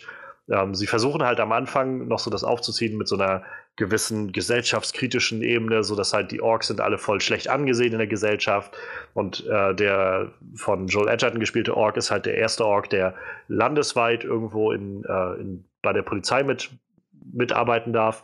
Und niemand will den da haben. Also niemand auf der ganzen Wache will den da haben. Niemand, äh, also es gibt nachher eine Szene, wo sie halt diesen Zauberstab finden, den man auch im, äh, im Trailer sieht. Und Will, also selbst Will Smith will ihn halt nicht als Partner haben. So, und es wird dann doch so geklärt, ja, die hatten vorher schon mal zusammengearbeitet und währenddessen wurde Will Smith dann irgendwie angeschossen, äh, auf, während die auf Dienst war. Damit hatte der Ork aber jetzt nicht so wirklich viel zu tun. Ähm, aber davon ab, er will den halt auch nicht als Partner haben. Er sagt halt ständig am Anfang noch zu seinem Chief so von wegen, dass er halt, dass sie ihn bitte äh, los, also loslassen soll von ihm und dass sie ihm einen anderen Partner geben soll und so, was er da nicht hat. Und naja, und dann gibt es halt diese Szene, wo sie dann diesen Zauberstab finden und äh, Will Smith dann seinen, seinen Ork-Kumpel kurz rausschickt. Und dann sind halt diese Cops da alle und die, auch die Chief Inspektoren oder was das ist. Und ohne dass sie nur irgendwas diskutieren, sind die sich sofort einig, also bis auf Will Smith, aber sind die sich sofort einig, so von wegen, pass auf, wir können jetzt einfach rausgehen, können den Typen abknallen, wir sind den los und, äh, und den Zauberstab können wir auch behalten. Sind sie damit, finden sie das okay, Chief? Machen wir es so, sagt dann der Chief. So, wo du denkst, wie, wie kommt es bitte, dass, dass niemand den da haben will? Also, wenn niemand den haben will, ganz offensichtlich ist es ja sogar so, dass es wird ja nicht mal so etabliert, dass das, sag ich mal, wie so eine, wie so eine zweiseitige Gesellschaft ist, wo so, ähm, also sie versuchen halt ganz, ganz stark so ein, so ein Rassenbild irgendwie darzustellen, wie wir das irgendwie aus Amerika so ein bisschen kennen, mit diesem äh, Schwarze sind halt eher, erwachsen eher so in den Ghettos auf oder sowas, diese Klischees. Und äh, so wird das halt viel dargestellt in dem Film. Also die äh, Orks sind halt eher so am unteren Ende der sozialen Leiter, äh, sind halt so sehr separiert von, von den restlichen Menschen. Die Menschen wollen aber auch nicht viel mit denen zu tun haben. Und genau das ist halt, wo das irgendwie wo der Film dann scheitert, irgendwie so eine Brücke zu schlagen zu unserer Gesellschaft. Denn er versucht jetzt zwar zu sagen, es ist schlecht, dass ihr mit den, äh, mit den, mit den Orks anders umgeht. Und trotzdem weist er dich irgendwie ständig darauf hin, dass die Orks aber keine Menschen sind. Also so, sie sind halt physikalisch keine Menschen, sie benehmen sich nicht wie Menschen so. Das ist halt nicht so, dass das irgendwie eine Gesellschaft ist, wo die alle miteinander zusammenleben müssen und deshalb irgendwie auch durchaus oder deshalb so Vorurteile halt nicht äh, entstehen oder keinen Bestand haben so wirklich, äh, sondern es ist einfach so, dass sie, ja, die sind halt irgendwie da und prallen dann ab und an aufeinander und ja, das war's dann. Die Orks hätten zwar gerne eine Chance, aber letztendlich ist es nicht so. Und, und das ist halt einfach, also das ist so der, sind die ersten Punkte, wo ich mich dann irgendwann gefragt habe, wo soll das jetzt alles hingehen? Und das, das zieht sich dann halt echt hin, so über die erste Hälfte des Films, wo du halt die ganze Zeit das Gefühl hast, niemand von denen ist so wirklich wirklich sympathisch. Wie gesagt, selbst Will Smith ist die ganze Zeit so, dass er, er nimmt dann auch eigentlich so ein Angebot an. Also er, er will dann auch eigentlich nicht, aber er lässt sich dann irgendwie äh, mehr oder weniger durchschlagen dann dazu, er, ein Stück weit auch erpressen, aber auf jeden Fall soll er dann irgendwie den seinem Ork-Cop da irgendwie abhören und dann irgendwie was finden, damit er entlassen wird. Und also du hast einfach das Gefühl, alle, so wirklich alle sind dagegen, dass er in diesem Distrikt irgendwie arbeitet mit denen. Und dann fragst du dir halt die Stelle von, äh, die, die Frage, so, wo kommt das dann her? So, warum muss der da überhaupt arbeiten? Also ich meine, offenbar gibt es irgendein Gesetz, das landesweit eingesetzt wurde, aber trotzdem scheint ja niemand im Land, also niemand mag Orks. Es ist ja nicht so, dass, das, dass du das Gefühl hast, es gibt ein paar rassistische Typen und der Rest kommt halt klar mit denen, sondern niemand von denen mag die. Und das ist halt, wo ich so das Gefühl habe, ich verstehe nicht, wie diese Welt funktionieren soll. Und äh, das wird dann aber auch nach, der ersten, nach dem ersten Drittel des Films, erste Hälfte halt fallen gelassen, nachdem sie diesen Zauberstab haben. Die, wie gesagt, dann gibt es halt kein Worldbuilding mehr oder sowas, dann gibt es halt einfach nur noch, wir, äh, wir hauen mit dem Stab ab und rennen mit dem Stab wieder dahin und dahin und dann gibt es halt eine Schießerei nach der nächsten. Und dat, dazu halt der Ork-Typ ist halt, wie gesagt, Nick, so heißt der, äh, ist auch nicht sympathisch, finde ich. Der ist die ganze Zeit halt total so unterwürfig was ich halt zum Anfang noch irgendwie verstehen kann, so er ist halt irgendwie nett und so, will halt seinem Partner zuvorkommen, aber es ist halt irgendwann echt nur noch so, wie gesagt, unterwürfig und so, wo du, wo du so irgendwie auch das Gefühl hast, der hat doch so gar keinen Respekt mehr vor sich selbst so und, und widert oder biedert sich irgendwie seinen, seinen ganzen Mitmenschen nur an und auch das wird halt irgendwann echt lächerlich so und dann, wie gesagt, ich, ich fand den Film am Ende nicht gut, also ist klar, es gibt irgendwie ein nettes Konzept dahinter, was aber auch nicht wirklich ausgereizt wird. Wie gesagt, diese Charaktere sind sehr unsympathisch. Ich fand äh, diese Action-Schießereien, vielleicht bin ich auch der falsche Mensch für, aber irgendwann hatten die einfach, es, es war einfach nur noch Krach so. Es war halt einfach nur noch ein Einschießen nach dem nächsten, nach dem nächsten und alles das führte irgendwie ins Nichts. So, es war halt, wie gesagt, die Story wird ja auch nicht vorangetrieben dadurch. Es ist einfach nur ein, wir gehen halt von A nach B, wo wir wieder schießen, dann gehen wir nach C, wo wir wieder mit irgendwem schießen und dann gehen wir nachher irgendwann dahin, wo wir eigentlich hin müssen. Also. Und äh, dazu halt Numi Rapaz, die ich halt eigentlich, auf die ich mich gefreut hatte, die irgendwie, wenn es hochkommt, zehn Minuten in dem Film zu sehen ist oder so. Auch hm. sowas, wo sie als die Böse irgendwie etabliert wird, die halt, sie ist halt eigentlich diese böse, eine dieser bösen Elfen, die eine Bride ist, die halt einen Zauberstab benutzen kann. Und äh, naja, dann taucht sie halt ab und an mal kurz auf und wird gezeigt und sie will damit irgendwie den dunklen Lord oder sowas, glaube ich, haben sie ihn genannt, zurückbringen, ähm, der irgendwann mal gestorben ist, weiß ich. Und naja, letztendlich kommt sie dann zum Finale halt dann nochmal auf die zu. aber ist, sie ist halt echt auch nur kurz dabei und wie gesagt, für mich funktioniert der Film halt vorne und hinten nicht. Und äh, ich kann ehrlich gesagt viele der, äh, der positiven Rückmeldungen, die ich so auf Twitter gelesen habe, nicht verstehen. Also ich meine, so generell bei den Kritikern ist der Film auch ziemlich durchgefallen. Ähm, ich meine, der hatte irgendwas bei paar 30 Prozent oder so bei Rotten Tomatoes. Ähm, 28 Prozent, okay. Es steht da jetzt jedenfalls Average Rating 3,8. Aber davon ab, wie gesagt, bei Twitter waren halt ganz viele Leute, die einfach immer sofort getwittert haben, ja, und gerade Bright gesehen und die Kritiker, ja, die können sich doch alle mal irgendwie und so, die verstehen doch gar nicht, was daran so cool ist und so und so coole Schießereien und sowas. Und vielleicht ist es das, wenn man, wenn man aus einem zwei Stunden langen Film, was auch viel zu lang war für mein Empfinden, es fühlte sich so ewig lang an. Aber wenn man dann daraus nur mitnimmt, okay, es gab halt irgendwie viele Schießereien, ja, okay, dann, dann ist das wohl so. so. Für mich jedenfalls hat das nicht gereicht. Ich habe ich hab mich sehr schnell gelangweilt mit dem Film, weil das halt nirgendwo hinführte und wie gesagt, du keinerlei Interesse an irgendeinem dieser Charaktere hattest. Und ich, ich weiß auch nicht, ob ich jetzt wirklich noch ein Sequel dazu sehen will, was ja angeblich schon bestellt ist. Oh. Oh. Mensch, das überrascht mich. Naja, ich meine, wenn halt genug Leute das geguckt haben.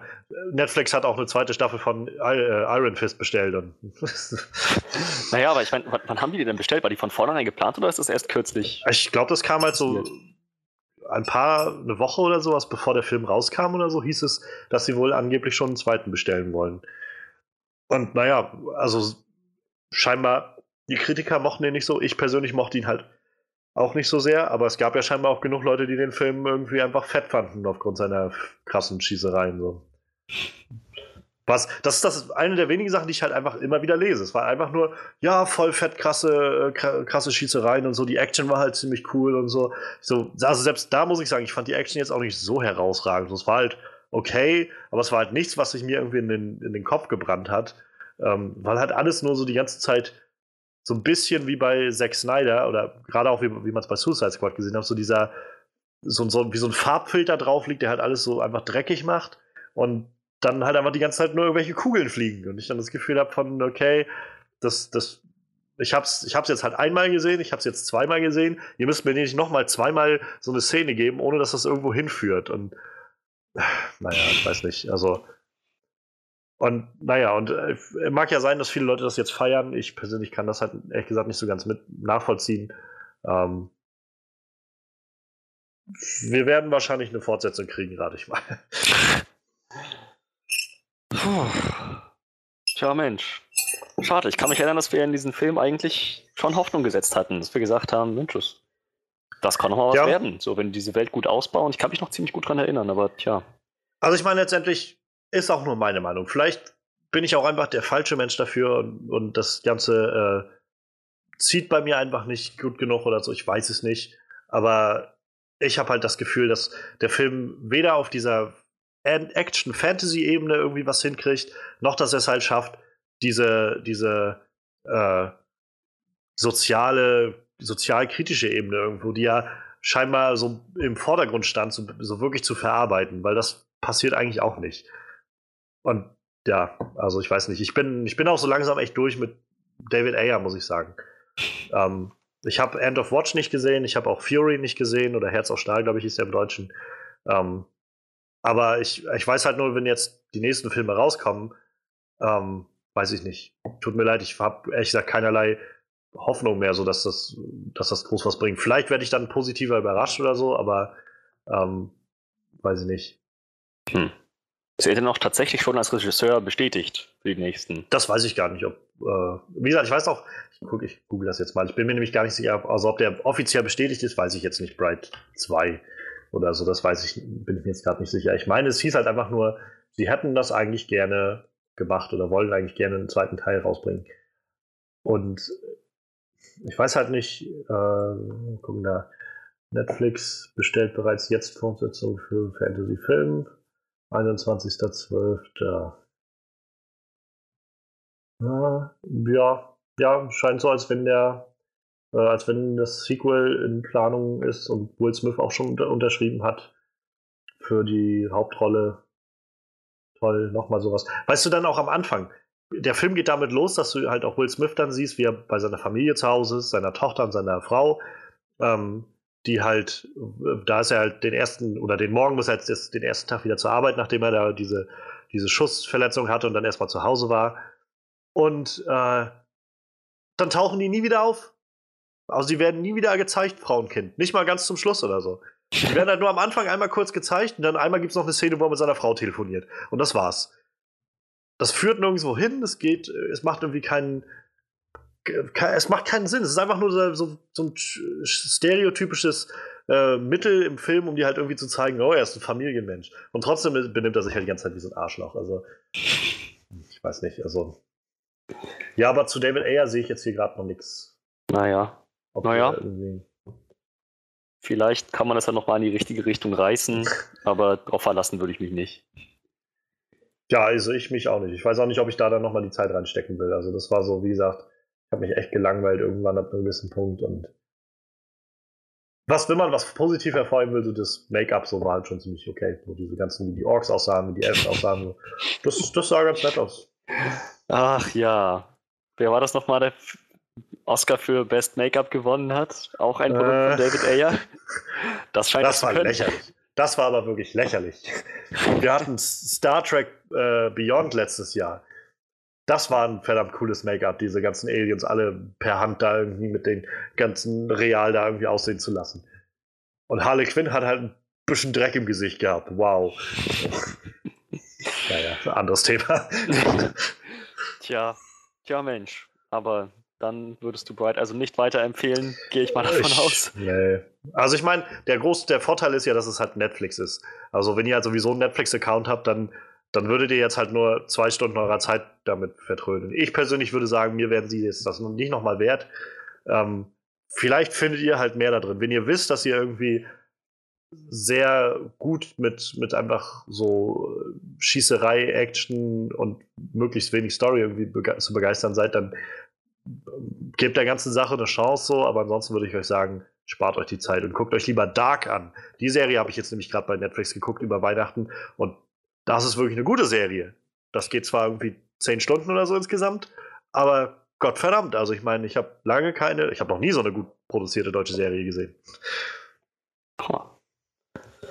Tja, Mensch, aber das, das ist schön. Wenigstens konnten wir aus dieser ganzen diesem ganzen Flashlight noch, noch ein, ein positives Mitbringsel daraus ziehen, zu sagen, aber Dark war richtig gut. Das, ja, Mensch, so stellt man sich das doch vor. Ja, genau. So viel also zu Bright, so viel zum Flashlight. Vielen Dank, Johannes. Das war sehr aufschlussreich. Tja, Und gerne. wir gehen dann jetzt weiter zu unserer Review zu Jumanji. Ja, genau. Jumanji 2017. Es ist nicht direkt ein, ein, ein Remake, oder? Ich, nee, ich glaube nicht. Also ich meine, das ist, glaube ich, mehr so eine Art Sequel. Ja, genau, das, das dachte ich mir nämlich auch. Der erste Film kam, oh, jetzt bin ich gerade selbst überfragt, 1995, ha, genau. Der erste Film kam 1995, ist doch ziemlich gut aufgenommen worden und hat auch, soweit ich das verstanden habe, irgendwo so eine Fan-Community entwickelt, die sich, wie du mir sagtest, Johannes, auch ein bisschen drüber aufgeregt haben über den neuen, so als, als doch nichts draußen war außer ein Trailer. Also, ja, da ähm, gab es halt, halt schon Backslash, als noch nichts weiter draußen war. Oder? war das halt schon so, dass viele Leute meinten, oh, hört auf, unsere Kindheit zu ruinieren. Erst macht ihr äh, Ghostbusters kaputt und jetzt kommt auch noch Jumanji und so. Und, äh. Ja, tja, aber ähm, ich, ich muss sagen, ich habe den ersten Jumanji nie gesehen, deswegen dachte ich, gucke ich mir den Trailer an und naja, so, wir haben uns über den Trailer schon mal unterhalten. Ich fand so, das war irgendwie, wirkt, wirkte irgendwie lustig und, und cool, so, aber irgendwie hat er auch klischeehaft und, und alles, naja, nach einem relativ dünnen Plot. Aber es sah halt wirklich lustig aus und irgendwie The Rock wieder zu sehen zum weiß ich wievielten Mal innerhalb eines Jahres in einem anderen Film, in einem anderen Franchise, was der nicht alles macht. Ich dachte, ja, also anschauen werde ich mir das auf jeden Fall. Ich weiß gar nicht genau, was ich von dem Film erwartet habe. Ich, ich, ich glaube, ich war so. Ich war so offen für das, was da kommen könnte. Ich, ich habe aber jetzt auch kein, kein fantastisches Kinoerlebnis erwartet. Ich dachte so, naja, wenn ich jetzt hier irgendwie rauskomme und denke, das war unterhaltsam, dann ist die Erwartung erfüllt. Weiß nicht, wie, wie ging es dir damit? Ich persönlich äh, habe das Original, äh, den originalen Jumanji-Film ein oder zweimal gesehen in meinem Leben. Und ich muss sagen, ich fand ihn nicht so gut. Also, ich finde, das ist so einer dieser Filme, wo Leute das, glaube ich, zu sehr in so eine Nostalgie-Ecke schieben, zu sehr so ignorieren, dass der Film halt einfach nicht, nicht so der, der Hammer war und viel damit ausblenden, dass es halt Robin Williams in der Hauptrolle war. So, und selbst da muss ich halt zurückblickend sagen, ich, also ich mag Robin Williams sehr gerne. Ich glaube, jeder mag Robin Williams. Ich glaube, es gibt kaum jemanden, der den nicht mag, in all dem, was der macht. Aber auch in dem Film hat er halt nie die Chance gehabt, finde ich, so das rauszubringen, was er wirklich gut kann. So halt wirklich gutes komödiantisches Ding, so, weil der Film meiner Meinung nach der Original nie so wirklich wusste, was er jetzt eigentlich sein will, ob er mehr so Comedy sein will oder halt mehr so ein, so ein Abenteuer-Action-Film und alles irgendwie so sehr, auch sehr klapperig in der Story und manchmal auch irgendwie so sehr düster, was dann nicht so reingepasst hat, für mein Empfinden jedenfalls. Und also ich habe jetzt zum Beispiel gerade mal äh, Rotten Tomatoes auf, da hat er, steht der Film zum Beispiel bei 50 Prozent. Ähm, ich meine, er hat auch bloß 34 Reviews. Letztendlich ist es halt ein alter Film. Der war heutzutage reviewt jetzt kaum noch jemand einen alten Film irgendwie, aber ähm, und aber auch nur 62% Audience Score. Also es ist jetzt auch nicht so der Mega-Hammer. Da gibt es halt, glaube ich, Robin Williams-Filme, die lieber behalten werden. So. Aber davon ab, immer noch viele Fans, die den sehr mochten. Und ich persönlich war halt, ich fand den, das Original, wie gesagt, nicht so gut. Und als die Nachricht kam, dass sie Jumanji nochmal irgendwie fortsetzen oder weiter oder nochmal machen oder was auch immer, das war, wo ich so gedacht habe, okay, also ich meine, meinetwegen, wie gesagt, ich fand das Original nicht so nett. Also vielleicht kann man da jetzt noch was Cooles rausholen aus diesem Spielding. Ich weiß, es gab ja schon mal so ein, so ein, ich weiß nicht, ob man das Sequel nennt, aber ich glaube, der war sogar von John Favreau, dieser Zatura, glaube ich, hieß der, wo halt irgendwie auch mit so einem Brettspiel und das dann aber irgendwie im All war oder so. Frag mich nicht, ich habe den Film, glaube ich, nie gesehen, aber das gab es halt auch mal irgendwann. Und insofern war ich jetzt gespannt. Und dann kam halt dieser erste Trailer und ich habe gedacht, ganz ehrlich, das also sieht jetzt halt nicht nach großem Kino aus so, aber ich musste echt lachen. Also, das gab halt echt im Trailer Momente, wo ich gedacht habe, ich, was, was soll ich sagen? Also, ich meine, das hat mich jetzt zum Lachen gebracht. Also, das war jetzt nichts, nichts großartig lebensveränderndes so. Auch wie du schon sagst, der Plot sieht halt aus wie, habe ich jetzt irgendwie alles schon mal gesehen, aber allein diese Vorstellung von, von diesen typischen Highschool-Kids, die halt auf einmal in, äh, in, in so völlig anderen Rollen landen, das, das war schon ganz witzig. Also allein der Ausblick Jack Black so als, als It-Girl der Schule zu sehen, war es, was ich gedacht habe, ganz ehrlich, ich, ich bin jetzt offen dafür, mir das einmal ranzugucken. Und ich, insofern war meine Erwartung auch einfach nur so ein, ich, ich hoffe, dass ich jetzt hier irgendwie eine gute Unterhaltung so kriege. So. Also ich erwarte jetzt nicht, dass der Film neue Maßstäbe setzt, ich glaube, so beste Comedy des Jahres wird der Film auch nicht werden. Aber ich glaube, es wird halt einfach echt witzig so. Und einfach eine, eine gute Unterhaltung für irgendwie ein, zwei Stunden so. Und um echt zu sein, habe ich genau das bekommen. Also ich finde, der Film hat halt, hat halt jenseits seiner, seiner Story da, die er hat, irgendwie echt nicht viel zu bieten. So. Ist halt alles sehr, sehr geradlinig, was da passiert. Ähm, was aber auch gar nicht schlimm ist. So, man versucht sich, finde ich, einfach in dem Film sehr viel Raum zu schaffen, um eben so ein paar Gags rauszuspielen. Das funktioniert mal mehr, mal weniger gut so, aber insgesamt habe ich einfach eine, hab ich eine ganz gute Zeit gehabt mit dem Film. Also ich könnte mich jetzt nicht beschweren, den gesehen zu haben. Und anders als beim Original habe ich halt das Gefühl, dass der Film wenigstens wusste, was er nämlich machen wollte, nämlich eher eine Comedy erzählen. Und hm. das hat für mich halt besser funktioniert als das Original auf jeden Fall. Tja, also ich kann mich insoweit anschließen, dass ich sage, es war, der Film hat schon genau im Prinzip das abgeliefert, was ich auch erwartet hatte, was ich mindestens erwartet hatte, nämlich gute Unterhaltung. Einfach, ja, der Plot ist jetzt nicht hochkomplex, bei weitem nicht.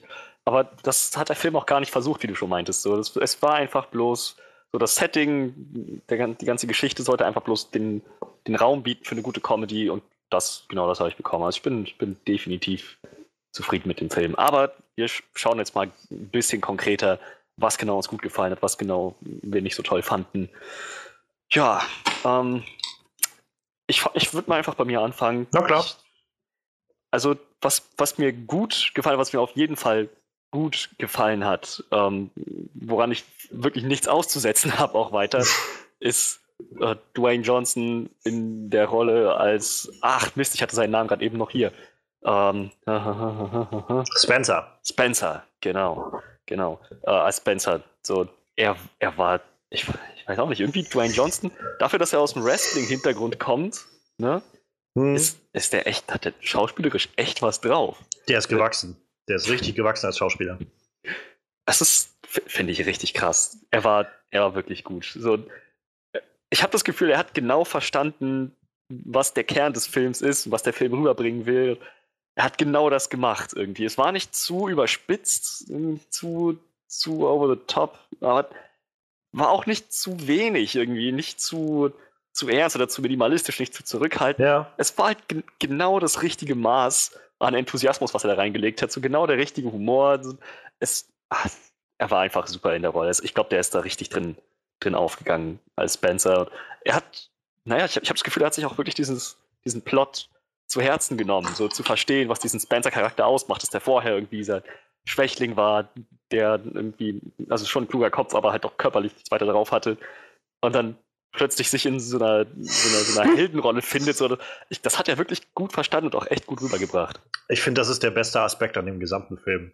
Also ich finde, jeder, eigentlich alle dieser vier Hauptcharaktere haben das irgendwie hingekriegt, diese, dieses Gedankengut von irgendwie so diesem Teenager so auf einmal in dieses völlig neue Körperkonzept reinzubringen. Also ich fand das, ich fand das eigentlich bei allen gelungen. Also Dwayne Johnson war halt einfach Hammer in der, der Rolle, so von Anfang an, irgendwie, als er dann da gelandet ist und irgendwie auf einmal so, so, also keine Ahnung, dieser Moment, also es sind so diese Momente, wo ich dann so, wo ich immer lachen musste, wo sie angefangen haben, ihre Kräfte festzustellen und mhm. so, weiß ich, wo dann, ähm, wo sie dann irgendwie diese drei äh, für diese drei Leben diese Tattoos irgendwie registrieren und er dann irgendwie so den Arm hochnimmt und auf die Tattoos gucken will und dann aber von seinem eigenen Bizeps abgelenkt ja. wird oder sowas. Und also das war so, oder halt auch die, auch im Trailer war dieser Moment schon irgendwie, wo er dann, wo er dann irgendwie so auf diesem, wo sie auf diesem Hügel stehen und dann irgendwie so ein bisschen dramatisches aufgebaut wird und er dann einfach so, nicht weinen, nicht weinen, ja.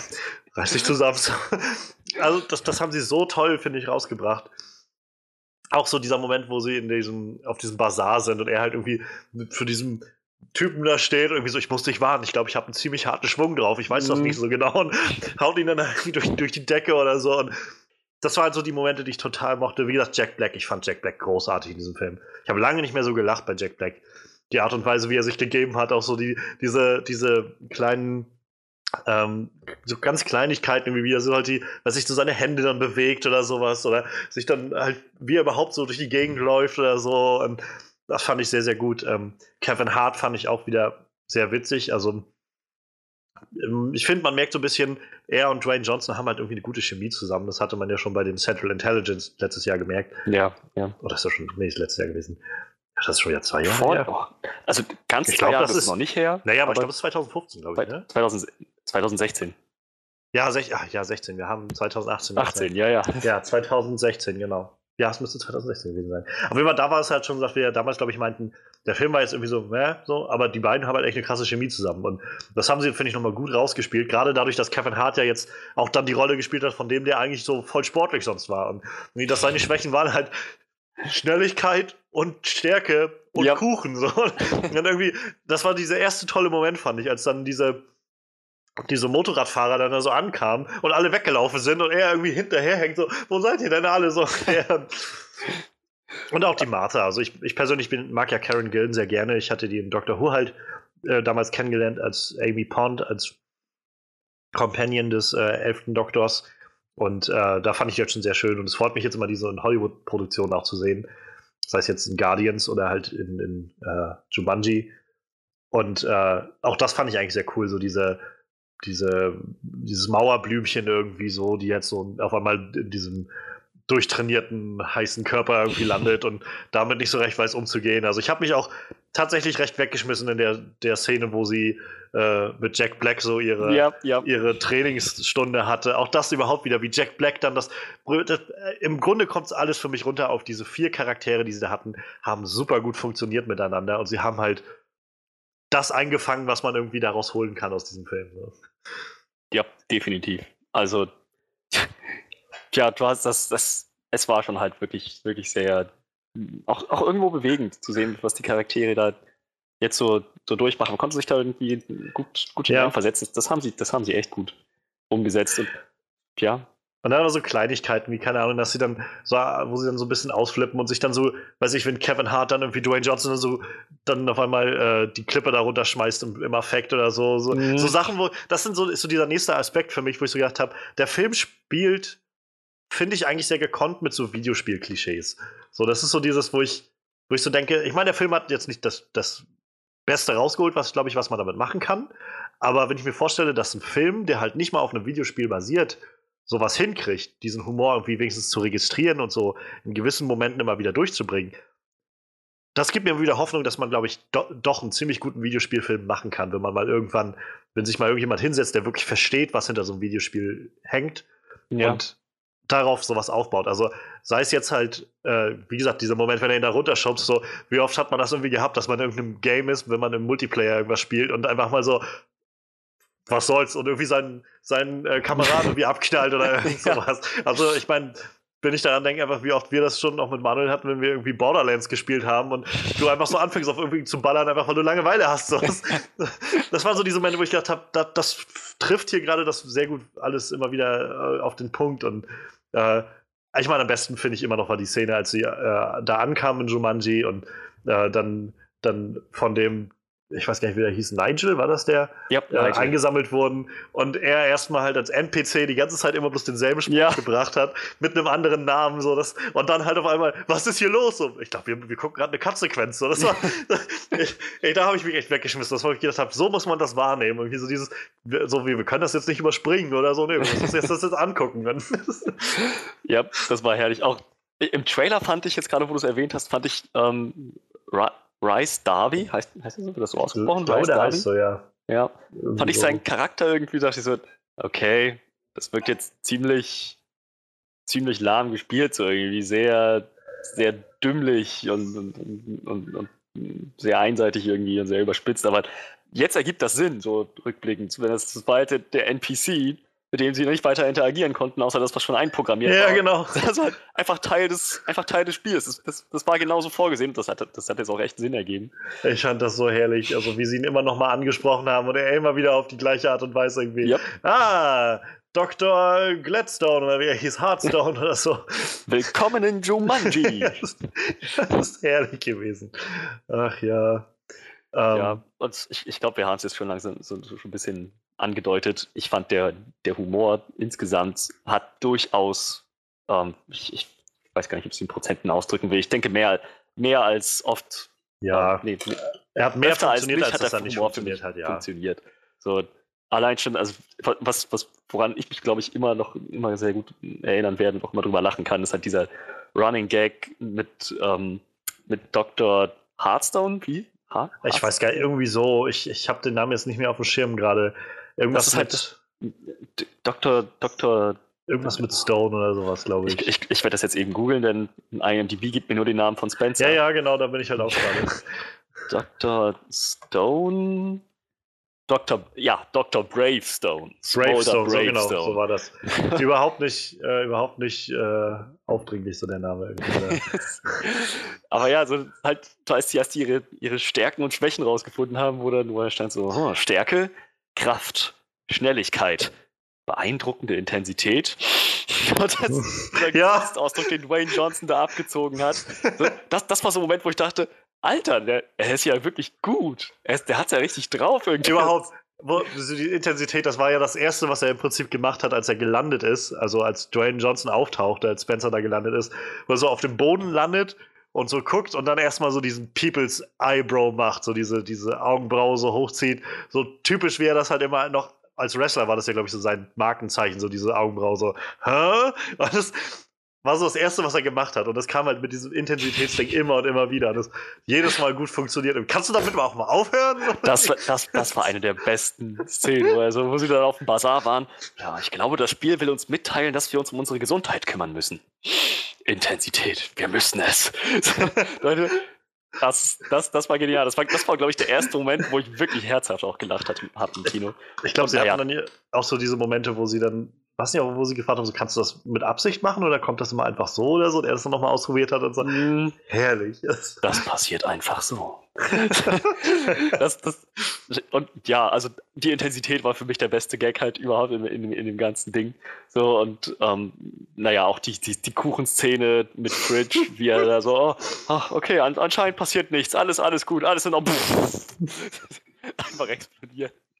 Ich fand das herrlich. Ich hatte ganz vergessen, dass es diesen Moment schon im Trailer gab. Ich hatte ja. auf dem Schirm, das hat mich wieder überrascht. Auch mit Jack Black überhaupt, dass er dann irgendwie, ja, ich, ich esse sonst die Brot oder so, überhaupt, wie sie es so aufgezogen haben. ich habe ganz vergessen, tut mir leid, ich dachte, das wäre Brot. Ich habe schon seit Jahren kein Brot mehr gegessen oder so. Ach ja, ja ich, ich fand das halt, da, das sind so diese Momente, wo sie es halt echt super rausgespielt haben, was man so aus diesen vier unterschiedlichen Charakteren so rausholen kann. Und wo ich halt das Gefühl habe, das funktioniert wesentlich besser als das, was ich im Original gesehen habe, einfach. So, das, sind so, das ist so irgendwie so eine Fish-out-of-water-Geschichte, nur irgendwie so einfach auf den Kopf gestellt, das Ganze.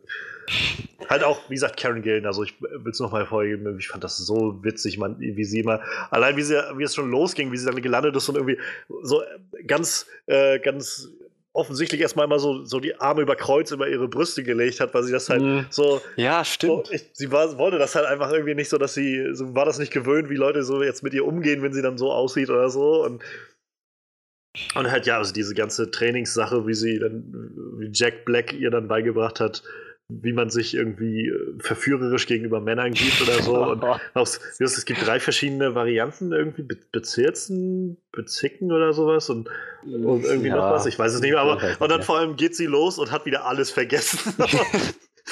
irgendwie mit dem Hintern. Vor allem, dann, das war doch irgendwie das Witzigste daran, wie sie sich da einen abarbeitet und dann sind das auch wieder bloß zwei NPCs, die die ganze Zeit bloß dieselbe Scheiße sagen können. So, ich dachte, so muss man diese Sachen ausspielen. So. Das, das war, wo ich gedacht habe, das hätte man vielleicht noch so in so einem richtigen Videospielfilm hätte man das vielleicht noch mehr und noch cleverer machen können, aber so war das echt schon witzig. Also wirklich witzig, wie sie das immer eingebracht haben. Auf jeden Fall. Tja. Und was ich noch äh, anbringen will, wir hatten es jetzt gerade schon mal so leicht angeschnitten, so mit diesen Sachen, wie sie ihre Kräfte irgendwie kennenlernen, so irgendwie, wie sie dann realisieren, was das Spiel ihnen sagen will. Ich fand das so gut, dass sie das dass wir das irgendwie so als Zuschauer miterleben konnten, wie die das rausgefunden haben. Und dass es eben nicht war, dass sie da landen und Nigel ihnen erstmal erklärt, wie jetzt alles funktioniert. Das wäre nämlich ja. verdammt einfach gewesen. Und das wäre wieder so ein Exposition-Dump gewesen, den ich eigentlich nicht so gerne gehabt hätte. Und vielmehr war es, dass sie irgendwie nach und nach erst festgestellt haben, was kann ich überhaupt so aus Versehen irgendwie auf ihre Stärken gekommen sind und Schwächen oder sowas. Und, äh, oder halt die Nummern mit den, äh, mit den Leben, dass sie dann registrieren, irgendwie, was sind diese drei Striche, diese Tattoos, irgendwie. Oh mein Gott, meine Mama bringt mich um, wenn die rausfindet, dass ich ein Tattoo habe. Stimmt. ähm, so die, diese Sachen, so, das ist, wo ich so, wo ich gedacht habe, irgendwie, ja, das ist, das ist clever, also das ist wirklich interessantes Storytelling, wo wir das irgendwie so mit nachvollziehen können, mit begleiten können. Und das, das macht dann irgendwie, also ist interessanter als einfach, dass Nigel sich hinsetzt und sagt, übrigens, ihr denkt dran, ihr habt nur drei Leben oder so. Ja, und, ja. Stimmt, das haben, sie, das haben sie eigentlich echt gut umgesetzt. Das stimmt. auch dieser Moment, wo sie, äh, wo, fand ich auch sehr schön, wo sie dann diese, den Schlüssel oder was das äh, war, da holen wollten in dem Bazar und dann diese Cobra da drin ist und sich dann irgendwie so alle darauf einstellen, so, okay, okay, es geht wohl darum, dass wir, dass wir die Schlange anstarren müssen. Und so erstmal Kevin Hart dann so als erstes so, ich bin ganz schlecht im, im Anstarren, so ohne zu zwinkern und äh, ja. Und halt dann, dann Jack Black und dann so das Ding aufmachen und es war natürlich die falsche Nummer und die Schlange springt sofort raus. Also so. Tja, ah. ja, ja, das war, das war schon echt alles sehr kreativ. Also teilweise muss ich sagen, auch echt überraschend brutal. Ich hätte nicht gedacht, dass sie das durchziehen, sondern dass wirklich explizit gezeigt wird, wie der Stange die Zähne gezogen werden. Ja. Oder, naja, halt auch wie Spencer, also Dr. Bravestone, dann in, in dem einen Moment tatsächlich, als er sich da durch den Markt gekämpft hat, einfach mal einem Typen das Genick umgedreht hat. Ja. So, wow, ja, ja. wow, das ist ja das ziemlich, war... ziemlich, düster geworden. Ja, ja. Also ich, mein, ich muss sagen, ich hatte bei mir im Kino echt viele, also verhältnismäßig viele Kinder drin. Dafür, dass wir ja sonst eher in Filmen sind, wo das nicht so der Fall ist. Ähm, und es war, glaube ich, auch, ich meine, 17 Uhr oder so waren wir in der Vorstellung. Mag auch da noch mitgelegen haben. Aber es war auf jeden Fall immer viel Kinderlachen zu hören bei solchen Sachen. Aber dann gab es halt diese Momente, wo du klar merkst, irgendwie, es war jetzt halt kein Kinderhumor. Also, da haben wir dann auch so ein bisschen damit gespielt, dass, äh, dass hier die äh, Bethany ja. jetzt auf einmal damit klarkommen musste, dass sie einen ja, Penis hat. Ja. So, und das waren so Sachen, wo, wo die Kids das zum Beispiel überhaupt nicht verstanden haben. So manchmal. Echt? Echt? Das haben sie nicht verstanden? Naja, das, das waren halt Kinder. Das waren halt irgendwie sechs, sieben, acht Jahre oder so alt, würde ich jetzt raten. Vielleicht auch zehn, aber ich glaube, viel älter waren viele davon nicht. Jedenfalls, ich, neben mir in der Reihe saß halt, saß halt zwei, ich glaube, ein Mädchen saß daneben und die saß halt direkt neben ihrer Mutter. Es gab irgendwo so einen Moment, ich weiß gar nicht, was das war. Ich glaube, irgendwer hatte, hatte Jack Black darauf aufmerksam gemacht, dass er irgendwie gerade im Prinzip ja. einen Ständer hat oder sowas. Und, ja. äh, und das war halt, wo die nichts gezeigt haben und nur so meinten, äh, Junge, so ungefähr, und er dann nach unten geguckt hat, so ungefähr.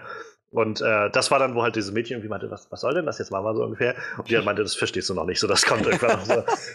Das war, wo ich dann ein bisschen lachen muss. ja, also ich, das, das ist der, das ist der Moment, wo ich mir gedacht habe, gut, das dürfte auch an Kindern vorbeigegangen sein, aber diese ganze, auf die Szene kommen wir nachher noch zu sprechen, diese ganze Szene, wo, wo sie lernen muss, wie man pinkelt, so, dachte so, wow, das, ich, ich meine, Kinder müssen doch jetzt abgegangen sein, oder? Das müsstest du mir jetzt beantworten. Das, wie, wie ist das angekommen? Gute Frage, da habe ich jetzt gar nicht so darauf geachtet irgendwie. Mir ist das auch irgendwie erst so zur Hälfte des Films so wirklich bewusst geworden, dass hier echt gerade viele Kinder drin sitzen. Ich weiß, ich kann es jetzt gerade nicht sagen, aber es war wahrscheinlich gut. Also es kam wahrscheinlich besser an, ja. Tja. Naja. Ähm, ja, genau. Also.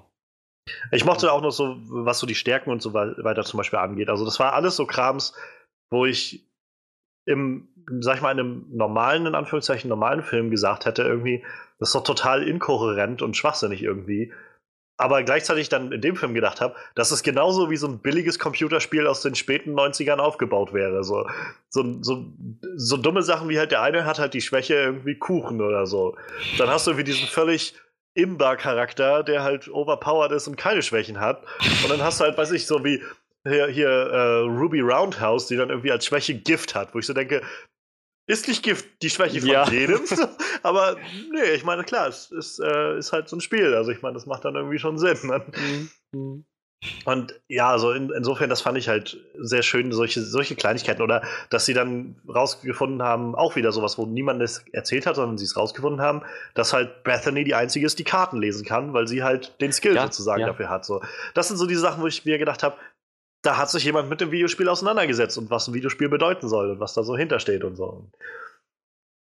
Das fand ich halt eigentlich ganz nett so. Und ähm, das sind so, glaube ich, die Sachen mit, die am meisten noch bei mir hängen bleiben werden in, aus dem Film. So immer diese Momente, wo ich das Gefühl habe, sie haben jetzt verstanden, was sie hier gerade für ein Spiel haben und dass sie hier ein Spiel haben, in dem sie da unterwegs sind und wie die Schauspieler das halt irgendwie ausgekostet haben. Ja, definitiv. Also kann, da kann ich mich anschließen. Das, das haben, da haben die sich schon nichts weiter entgehen lassen. Fand es auch schön, wie sie so metamäßig mit diesem Soundtrack umgegangen sind. Wie jedes Mal, wenn irgendwie diese, diese, diese Buschtrommel ja. kam, so, oh Mann, verdammt, was, ja, ja. was passiert jetzt? Oh, ich hasse Buschtrommeln. Das, das, das war ja, also das sind auch so diese Sachen, wo sie dann halt so ein bisschen äh, Kontinuität zum ersten Teil haben. Also da ging's, da war es dann, glaube ich, auch immer so, dass sie, ähm, wenn sie dann gewürfelt haben und ihr, ihr, ihre Spielfigur dann vorgesetzt wurde, dass dann halt mit der nächsten Aufgabe irgendwie diese Buschtrommeln dann zu hören waren überall und dann halt irgendwie, weiß ich, irgendwelche Nashörner aufgetaucht sind oder was weiß ich. Ah. So, und äh, insofern fand ich das halt ganz clever, wie sie das dann aufbereitet haben. Überhaupt auch am Anfang schon, wo man gesehen hat, irgendwie, wo das Spiel dann gefunden wurde, 96, irgendwo am Strand. Und äh, dann bei diesem Alex, glaube ich, hieß er, gelandet ist.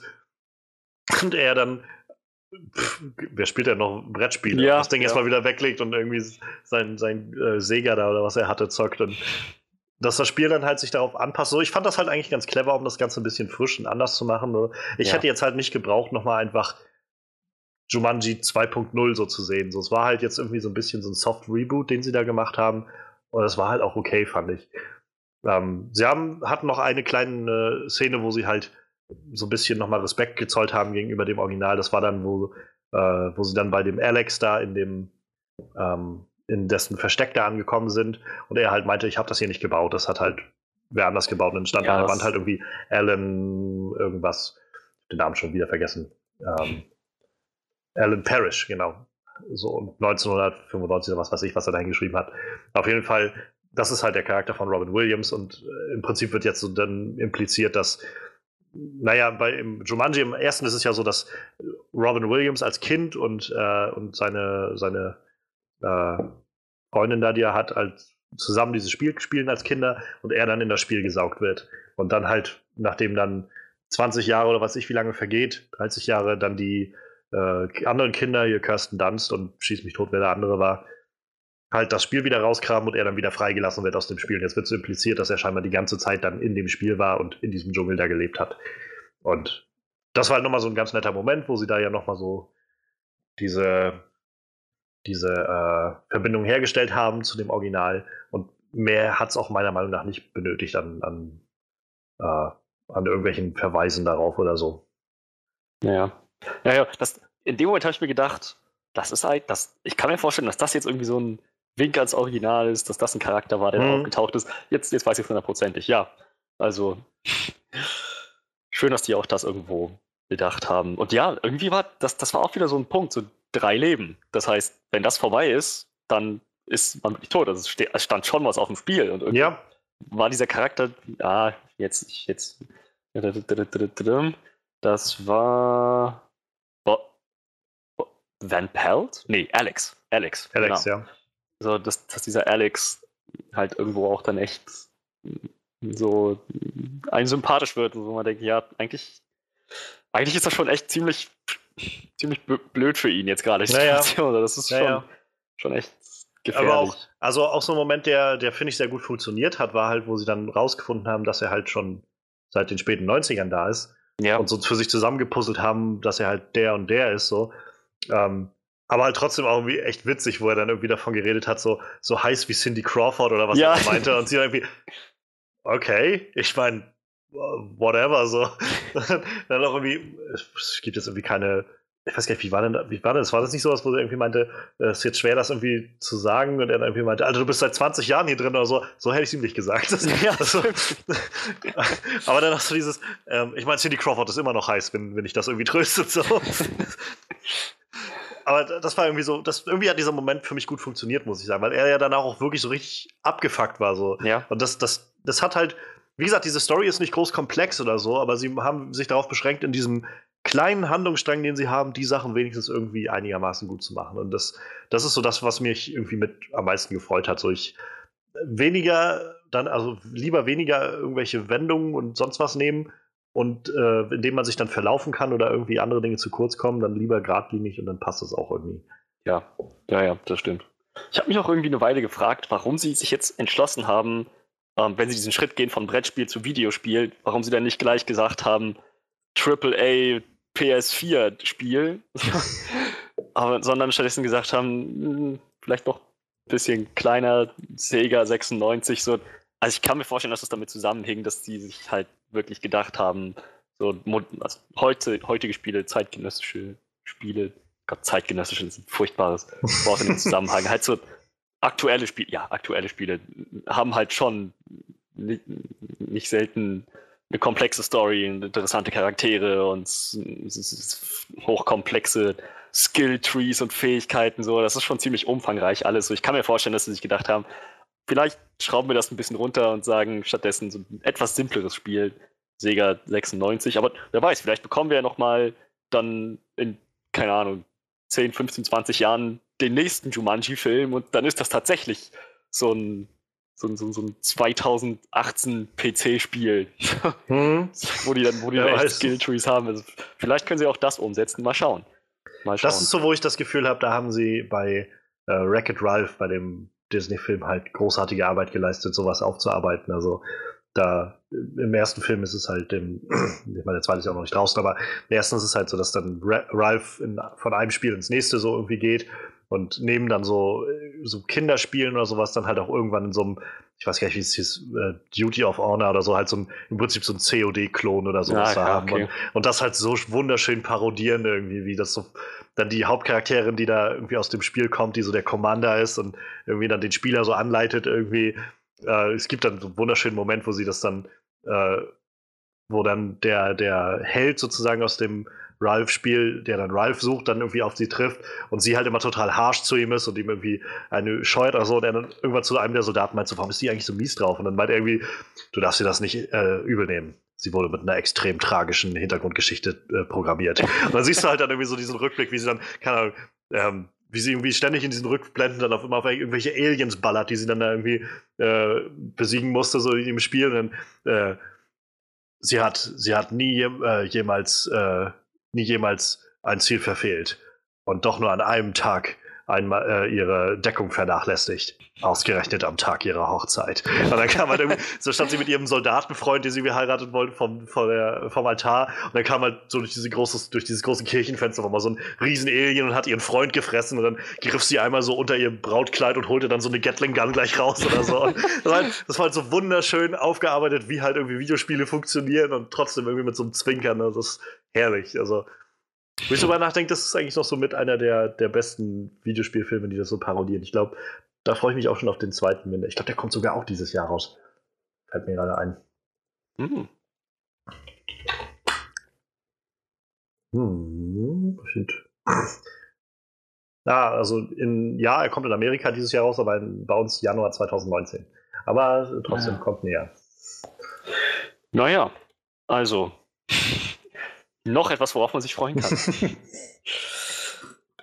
Tja, also, ich weiß nicht. Also, ich glaube, ich wäre mit den Sachen durch, die mir gut gefallen haben. Wenn du noch was hast, wo ich mich vielleicht anschließen könnte, ähm, gerne. Hm, lass mich überlegen. Also, ich mochte, ich mochte so die ganze Darstellung sehr gerne im, in, so in dem Dschungel. So das war irgendwie ein schönes Setting, fand ich. Und ja, man hat gemerkt, ja. dass sie halt direkt irgendwie, ich glaube, sie haben alles in Hawaii gedreht und dass sie halt direkt auch wirklich im, im Busch, in Anführungszeichen, irgendwie waren und so. Und das ganze Nummer mit den, ähm, mit den Motorradfahrern, wo die da diese Dings langfahren, das ist jetzt auch so eine Attraktion in Hawaii, wo du das selbst machen kannst, mit so Motorrad oder Quad oder so, diese Strecke da lang zu fahren und so. Ich finde, das ist halt schon, wo man, wo man merkt, irgendwie, dass gerade, ich glaube auch wieder The Rock derjenige ist, der dahinter steht und das so pusht, dass das auch irgendwie alles fett gemacht wird und, und gut gemacht wird. So. Und das hat halt irgendwie ziemlich gut für mich funktioniert. Es gab halt noch ein paar Momente, die ich halt sehr witzig fand, die könnte man jetzt alle noch aufzählen. Also fand äh, zum Beispiel ziemlich cleverer. Ähm, so, so Callback-Gag fand ich, äh, war, als, als äh, Brave Stone dann äh, los wollte, um da äh, diesen, diesen Baum da hochzuklettern oder was das war, und halt von dem Eichhörnchen überrascht wurde. Wo ich halt gedacht habe, das hätte nicht so gut funktioniert, wenn das nicht am Anfang schon mal einmal gezeigt ja. würde, wo ich da nämlich gedacht habe, oh, wie lame, er wurde vom Eichhörnchen erschreckt. Und dann wurde das aber trotzdem am Ende nochmal, wo ich gedacht habe, jetzt, okay, clever irgendwie. Und auch das war wieder so ein Moment, wo ich gedacht habe, so typisch Gamer, weißt du, so, ah, ich bin schlauer als das Spiel, ich weiß ganz genau, was ich jetzt machen muss. So. Ich renne jetzt nämlich einfach diesen anderen Weg und nein, das war der falsche Weg. So. ja. Ja. ja das war aber im Großen und Ganzen waren das so die Momente irgendwie. Ich, ich fand, also ich war noch mit einem Freund da, der äh, halt auch mit war, der fand zum Beispiel diese ähm, Love Story, die da irgendwie so mit drin war, so ein bisschen anstrengend. Mich hat das jetzt nicht so sehr gestört. Ich fand eigentlich gerade auch am Schluss diese Auflösung nochmal ganz, ganz mutig, irgendwie, dass sie dann auch gesagt haben, dass Bethany irgendwie realisiert hat, okay, das mit dem Alex irgendwie, der ist jetzt zwar auch im realen Leben, aber der ist ja trotzdem jetzt schon älter und hat halt Frau und Kind und sowas. Und fand ich irgendwie besser, als dass sie irgendwie zum Schluss gesagt hätten, alle kommen einfach Friede, Freude, Eierkuchen zusammen. So, es hatte ja, dann noch so, ein, ja. so einen Hauch von Realismus irgendwie, sowas. Man kann nicht immer alles haben, so. Und, naja. Aber ja, ich glaube, im Großen und Ganzen bin ich auch erstmal durch mit den Sachen. Dass das natürlich ein extrem fettes Paradoxon kreiert mit der, mit der Zeit, dass alles. Das ist, das, das ist aber auch im Original so. Ah. Am Ende okay. des Originals ist es halt so, dass, dass sie dann halt in der Gegenwart sozusagen das Spiel beenden, wo halt Robin Williams irgendwie Mitte 30, Ende 30 oder sowas ist und Kirsten Dunst und der andere Typ halt die Kinder sind. Und dann, wenn die das Spiel beenden, sitzen halt ähm, Robin Williams und seine Freundin, die, also als sie als Kinder das Spiel gespielt haben, sitzen sie quasi wieder da als Kinder vor dem Spielbrett und haben halt aber trotzdem die Erinnerungen, die sie in den letzten 30 Jahren gemacht haben und leben dann quasi nochmal ihr Leben durch. Und äh, ah. ich glaube, bei Kirsten Dunst und ihrem Bruder war das nämlich so, dass die eigentlich Waisenkinder waren, weil deren Eltern irgendwie beim Skiurlaub gestorben sind. Und dann gibt es halt am Schluss so eine Szene, wo dann äh, Robin Williams und seine Frau dann äh, auf, äh, auf die Eltern von den beiden treffen und die dann irgendwie sagen, ja, wir wollen jetzt demnächst dann zum Skiurlaub und die sagen dann, nein, nein, nein, nein, so, das ist dann, naja. Okay, aber das war ja diesmal ein bisschen anders. Sie hatten nicht die Gelegenheit, nochmal, also, Moment mal. Naja, sie sind halt alle wieder zu dem Zeitpunkt zurück, an dem sie das Spiel halt angefangen haben. Das war im Original nicht so. Naja, im Original war es halt so, das ist halt schwer zu sagen. Also im Original ist es halt, ja, wir sehen dann bloß, was mit Robin Williams und der Frau passiert, die quasi auch schon dann äh, Mitte 30 ist, an dem Punkt, wo das Spiel von den Kindern gespielt wird, nochmal. Und an dem Punkt, wo das Spiel dann beendet sind, sehen wir halt, wie diese beiden erwachsenen Charaktere wieder Kinder sind und quasi gerade wieder vor dem Spiel sitzen, so und als, als es beendet ist, sozusagen. Und okay, das heißt. Der okay. Gedanke ist halt, glaube ich, dahinter, ähnlich wie jetzt bei dem neuen, dass Robin Williams und äh, seine Freundin, als die klein waren, als Kinder, das Spiel begonnen haben, es dann aber nicht beendet haben und dann halt diese 20, 30 Jahre später Kirsten Dunst und ihr Bruder dieses Spielbrett wiederfinden und sozusagen das Spiel fortsetzen. Und dann an dem Punkt, wo sie es beenden, wieder quasi alles an dem Punkt landet, wo, äh, wo Robin Williams und seine Freundin noch Kinder waren und sozusagen das Spiel begonnen haben und jetzt haben sie es beendet und deshalb ist wieder alles da. Was jetzt mit den anderen Kindern passiert, ob die jetzt komplett gelöscht wurden oder das war mal meine so, Frage.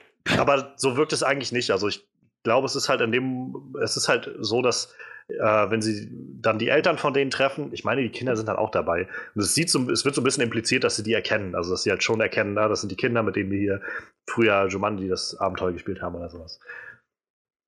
Es ist kein Zeitreisefilm. Ich glaube, der Film legt darauf nicht viel Wert, dass das irgendwie in irgendeiner irgendeiner Zeitlinie oder sowas Sinn macht. So.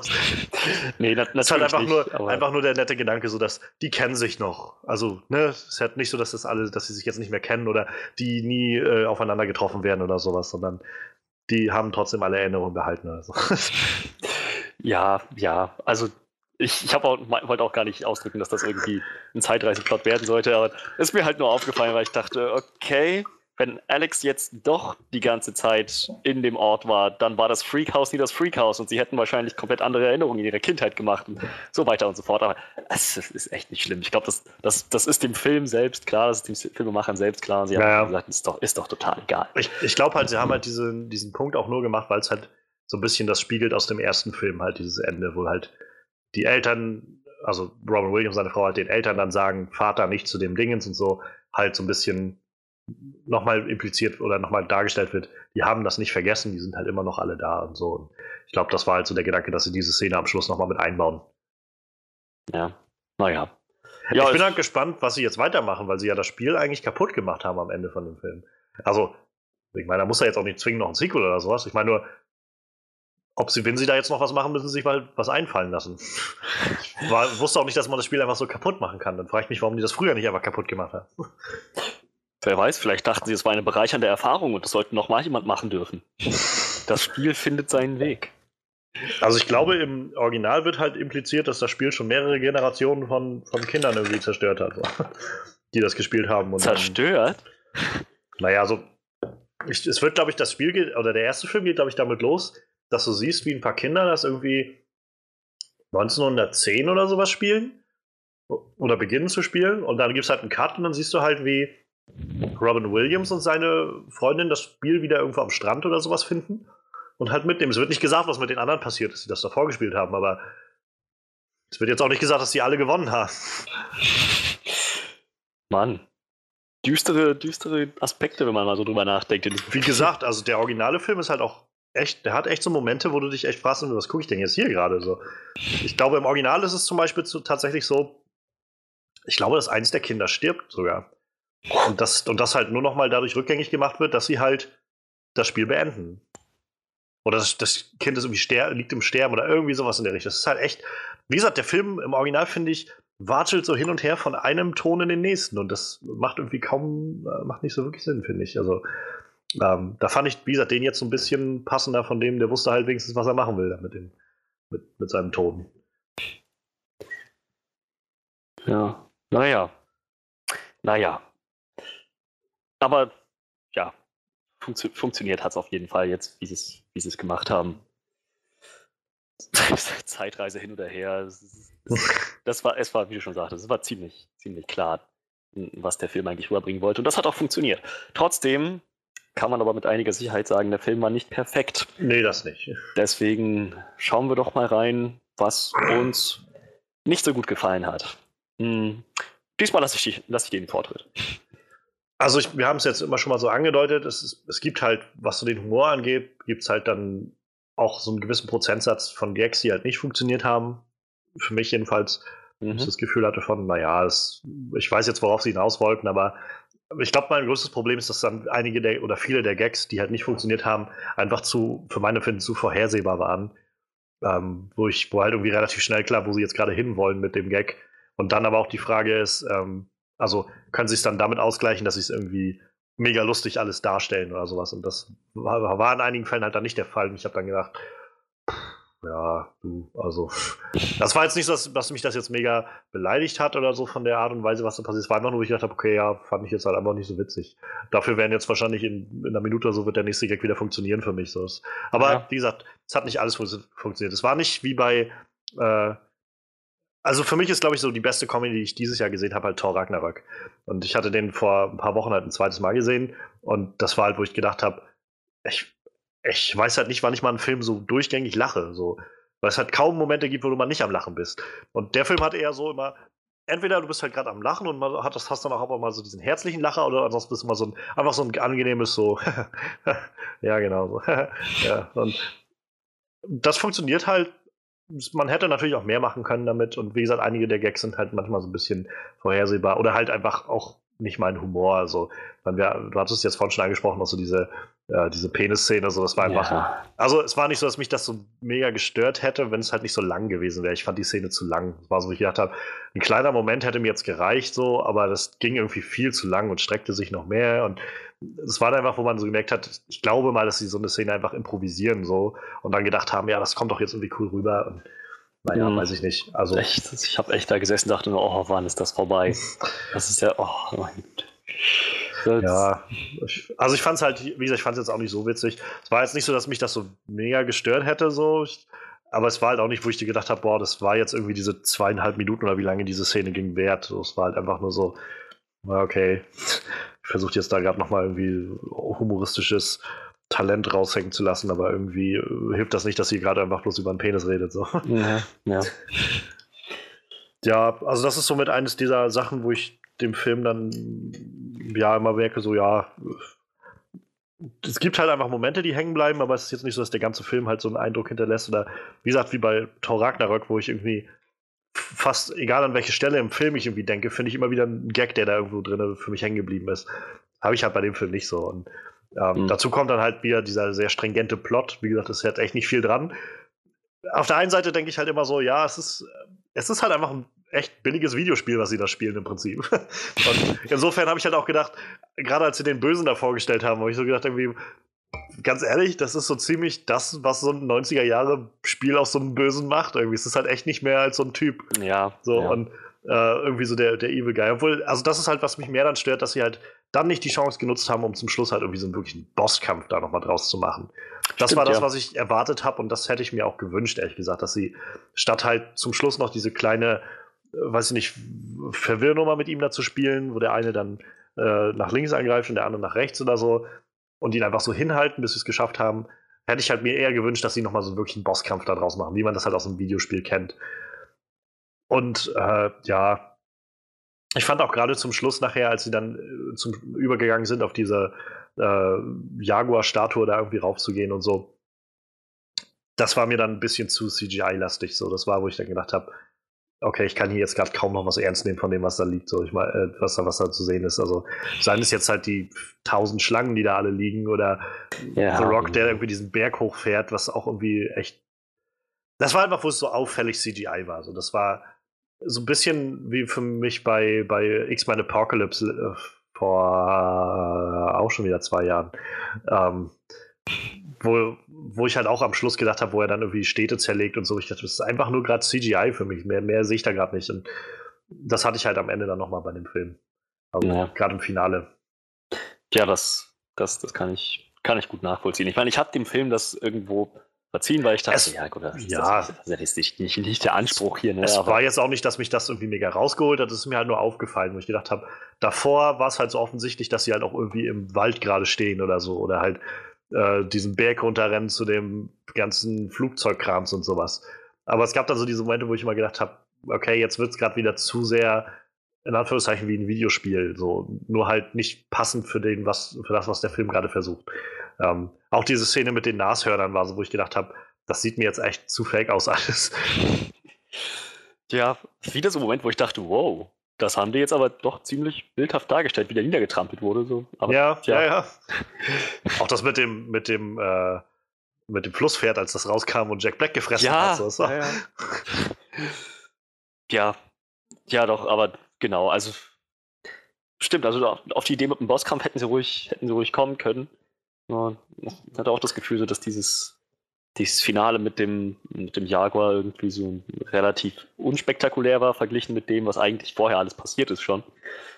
Und, ach, aber ja, ich glaube, was mich am, wirklich am meisten gestört hat, war, war der Humor an, an manchen Stellen. Also so, manchmal war, der, war es echt witzig und manchmal war es einfach nur so richtig stumpf, versucht lustig zu sein. Also so Pipi-Kacker-Humor. Ich dachte, okay, ja, gut, Kinder, Kinder genießen das jetzt vielleicht, aber ähm, mir Ja, ja, das gerade echt nichts. Ich, ich, ich wünschte, ich hätte diese Szene einfach nicht gesehen. ja, Tja. ich weiß schon, was du meinst. Das Ja. ist ein bisschen schade, ja. Also es sind halt so diese Momente, wo, wie gesagt, es war nichts, nie was dabei, was mich so richtig rausgerissen hat, wo ich das Gefühl habe, oh nee, jetzt, jetzt funktioniert hier gerade gar nichts mehr für mich oder so, sondern immer nur so diese Momente, wo ich so merke, wow, das funktioniert jetzt deutlich nicht so gut wie der Rest. So. Ja, ja, genau. Und das ist halt ein bisschen schade, weil sie halt so- sonst irgendwie sich so darauf konzentriert haben, halt immer die, die Dinge, die sie da tun, irgendwie richtig zu machen. Ähm, ich weiß halt noch nicht so recht, wie ich, das, wie ich die Story halt bewerten soll. Wie gesagt, sie war halt einfach sehr, sehr vorhersehbar und stringent, aber wie gesagt, irgendwie habe ich auch genau das auch kommen sehen und, und vor allem war das halt so im Einklang mit diesem ganzen Spiel, was sie da irgendwie gespielt haben, dass mich das dann auch wieder gar nicht so sehr gestört hat. Ähm, ja, zugegeben, diese ganze Love Story-Sache kam halt so ein bisschen aus dem Nichts. Hat aber trotzdem irgendwie noch ganz gut für mich funktioniert, muss ich sagen. Ähm, überhaupt halt dieser Moment, wo dann äh, Dwayne Johnson und, und äh, Karen Gillen so ihr Gespräch führen. Also da muss ich zum Beispiel auch lachen, wo sie beiden sich geküsst haben und keiner eine Ahnung hat, wie Ja, man das ja. macht. So. ähm, das war so die Momente, wo ich so gedacht habe, irgendwie ist das schon witzig und vor allem auch, äh, vor allem auch, dass die beiden äh, halt, so, wenn man sich vorstellt, das sind jetzt irgendwie zwei Leute, die gerade in völlig anderen Körpern sind und trotzdem irgendwie sich versuchen, ihre gegenseitige äh, Anziehung irgendwie zu gestehen. das ist so, ja. irgendwie fand ich das, das waren die Momente, die es dann wieder so ein bisschen rausgeholt haben. Und, ähm, ich habe halt das Gefühl, wo- worauf ich eigentlich hinaus will, ist, glaube ich, der Film hat halt, was so Story und, und sowas angeht, halt so das Minimum bloß gemacht. So, ja, das ist halt ja. Auch am Anfang, wie sie halt diese Charaktere einführen, diese, äh, diese, äh, halt die vier Charaktere als, als äh, Studenten oder als Schüler, die sind halt ja nur, weiß ich nicht, zehn Minuten oder sowas gefühlt dann überhaupt in der realen Welt, bevor sie ins Spiel gehen. Da wird halt keine Zeit verschwendet, noch irgendwie groß sonst was zu zeigen von denen, sondern jeder kriegt seine Szene, die werden sofort in, äh, zum Nachhilfe geschickt und so und das ist jetzt nicht weiter schlimm, es ist halt aber auch nicht viel mehr als das, was man irgendwie gerade so tun muss. Hatte ich so das Gefühl. Ja, naja, sie haben sich halt, sie war halt schon klar, in welche Richtung das gehen soll. Sie haben ihnen ja am Ende noch mal eine Szene gegeben, Ja, wo das ja, halt ja. ein bisschen nochmal aufgegriffen wurde. Aber ja. So, ja, was, du hast schon recht, so die Story war, das, es war, glaube ich, also es war nicht die Stärke des Films und es war auch, glaube ich, nie die Absicht, dass das irgendwie das, Nee. das Augenmerk wird. Ne? Tja. Ja, aber ich meine, ich hätte auch nichts gegen einen Videospielfilm mit komplexer Handlung und trotzdem einer tollen Atmosphäre und vielleicht einer TV-Serie, die das macht und vielleicht mit The Witcher auf Netflix und äh, ja, mal gucken. Ja, ja, also ich hätte, glaube ich, dann auch weiter nichts mehr hinzuzufügen. So, wie gesagt, Story dünn, Humor hat durchaus manchmal, fand ich durchaus manchmal schon ein bisschen peinlich. Ähm, naja, und, und das Ende, der dritte Akt war so ein bisschen, bisschen unspektakulär, aber Ja. mehr habe ich daran auch weiter nicht auszusetzen. Ich weiß nicht, wie es dir geht. Also ich hatte, also, wie gesagt, gerade das Gefühl mit diesem dritten Akt, das war so unspektakulär in dem Sinn, dass sie halt so zu sehr versucht haben, das halt noch mal jetzt muss es irgendwie halt Blockbuster und irgendwie voll abgedreht und, und so sein. Und das, das waren so diese Momente, wie gesagt, wo ich gedacht habe, dadurch wird es gerade unattraktiver für mich. Dadurch, dass ich so, so sehr das Gefühl habe, sie wollen einfach nur noch mal so einen großen Bombast liefern. Und äh, wie gesagt, auch in dieser Szene, wo sie dann in, dem, in dieser Schlucht sind und mit den Nashörnern, das fand ich dann auch noch mal so ein bisschen sehr äh, sehr fake aussehen. Und das war so eine Szene, wo ich mich ein bisschen dran gestört habe. Also ich habe halt kein Problem damit, wenn diese ganzen Charaktere, also die ganzen NPCs und so, oder auch der Böse und so, wie sie sich alle verhalten haben, weil ich halt immer gedacht habe, das ist so genau das, was ich in so einem Spiel erwarte irgendwie. Es wird, wie oft sitze ich in einem Spiel und frage mich irgendwie, warum sind diese Leute überhaupt noch da oder was? Also, ähm, ich weiß nicht, wir, wir, haben schon oft genug über Far Cry 3 geredet, so wie großartiges Spiel. Und trotzdem kann man ständig sich fragen, warum sind Leute auf dieser Insel oder warum machen die das ja. oder warum fällt denen das nicht auf oder so. Das sind halt Videospiele und über genau solche Sachen sollte man Witze machen. Und vielleicht haben sie dran gedacht, sowas zu machen oder nicht. Für mich kam halt genau das raus bei diesen dummen Charakteren so. Aber was mich dann eher gestört hat, war halt, wenn die Hauptcharaktere irgendwie mal so äh, sehr. Also weiß ich nicht, zum Beispiel dieser Moment, wenn wenn sie in diesem Helikopter sind und halt äh, Fridge dann auf einmal dieses Juwel fallen lässt. So, das fand ich, war zum Beispiel sehr ja, aufgesetzt, ja, so ein aufgesetzter Konflikt irgendwie so. Das, es gab keinen Grund, warum das jetzt gerade passiert ist irgendwie. Es war nicht so, dass das irgendwie mal angedeutet wurde, dass ihm das öfter passiert oder so, oder dass er ein Loch in der Tasche hat oder sonst was. Es war einfach nur so, übrigens, Leute, mir ist gerade das Juwel aus der Tasche gefallen. So.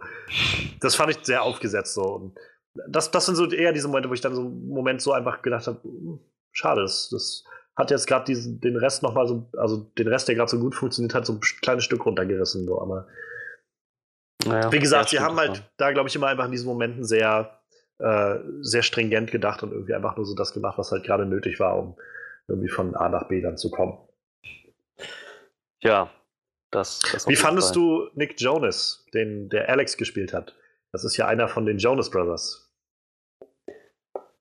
Ähm, die Jonas Brothers, äh, wo ich total weiß, wer das ist und gerade nicht bei Google nachgucke, das was ist, die so machen. Ich sag das ähm, einfach nur für ähm, unsere Zuhörer, nicht für dich. Ähm, mhm. Das ist äh, eine dieser, das waren glaube ich diese drei Jungs, die hatten so eine, so eine Band, so eine Boyband, so mit äh, auf so eine Art hier wie, wie, wie High School Musical oder sowas, so Teenie Boyband-Krams und so gemacht. Äh, ich glaube, Camp Rock war so, eine, so ein Film, wo die irgendwie äh, da mitgesungen und gespielt haben, was weiß ich, so Disney-Songs und also diese Disney-Musical-Sachen und sowas. Und äh, der, ich, ich, weiß nicht, also ja, der war halt in diesem Film schon dabei, aber ich glaube, das war das erste Mal, dass er so einen wirklich, naja, wirklich größeren Hollywood-Film irgendwie hatte, wo er was gespielt hat. Ja, ge genau, ja, der. Ähm, Richtig. Äh, ich, ich, ja, ich, ich hätte es natürlich auch äh, sagen können, aber du, war, du warst einfach schneller. Ähm, das war ein Test. ja, also ich hätte ihm jetzt nicht direkt angemerkt, dass es eigentlich kein ausgebildeter Schauspieler ist. Ich fand, er hat seinen Job irgendwie ganz gut gemacht. Es, ich könnte aber, es könnte aber auch daran liegen, dass mein, äh, mein Urteilsvermögen ein bisschen getrübt ist, dadurch, dass ich äh, erst letztens zusammen mit dir uh, The Room gesehen habe. und, ähm, und vielleicht auch, weil ich letztens, also kürzlich angefangen habe, eine Netflix-Serie zu gucken, Terra Nova, weil ich dachte, hey, cool, eine Serie über urzeitliche Dinosaurier und Menschen mittendrin. Und das, oh mein Gott, ist das, ist das ein Haufen Scheiße. Aber ähm, I don't, I don't believe it. Tja, aber. How could they say that about me? Es, ist halt, es ist halt keine Ahnung, ich denke ich denk so, es könnte, könnte, wesentlich schlimmer sein. Es war, es war, jetzt, war jetzt irgendwie okay, war keine großartige ja, Leistung, aber war halt, war halt war irgendwie in Ordnung. The Room schafft Perspektive. Ja. aber ja, ich weiß, was du meinst. Also, ähm, ich fand ihn jetzt halt auch okay irgendwie in der Rolle. Es war jetzt aber halt auch nichts Herausragendes. Ne? Es war halt so, halt irgendwie okay. Ich musste halt bloß dran denken, weil ja schon letztes Jahr bei Dunkirk auch einer von den Leuten von äh, das ist Harry Styles, das hat er, glaube ich, gespielt gehabt. Einer von, von One Republic war das, äh, Quatsch, One Republic. Äh, wie heißen die? The One Direction, so. Ah. War das ja der eine von denen, der auch bei Dunkirk mitgespielt hatte. Und, ja, stimmt, äh, stimmt, stimmt. Vielleicht ist, also ich musste nur daran denken, dass jetzt irgendwie Jonas Brothers der und jetzt halt irgendwie Dunkirk. Wie hast du den denn wahrgenommen von den Jonas Brothers? Wie gesagt, ich fand ihn okay. War halt, war halt angemessen für das, was da irgendwie jetzt nötig war, in dieser Rolle ich meine, die Rolle hat auch jetzt nicht das Potenzial gegeben, irgendwie sonst was für Facetten zu zeigen oder so.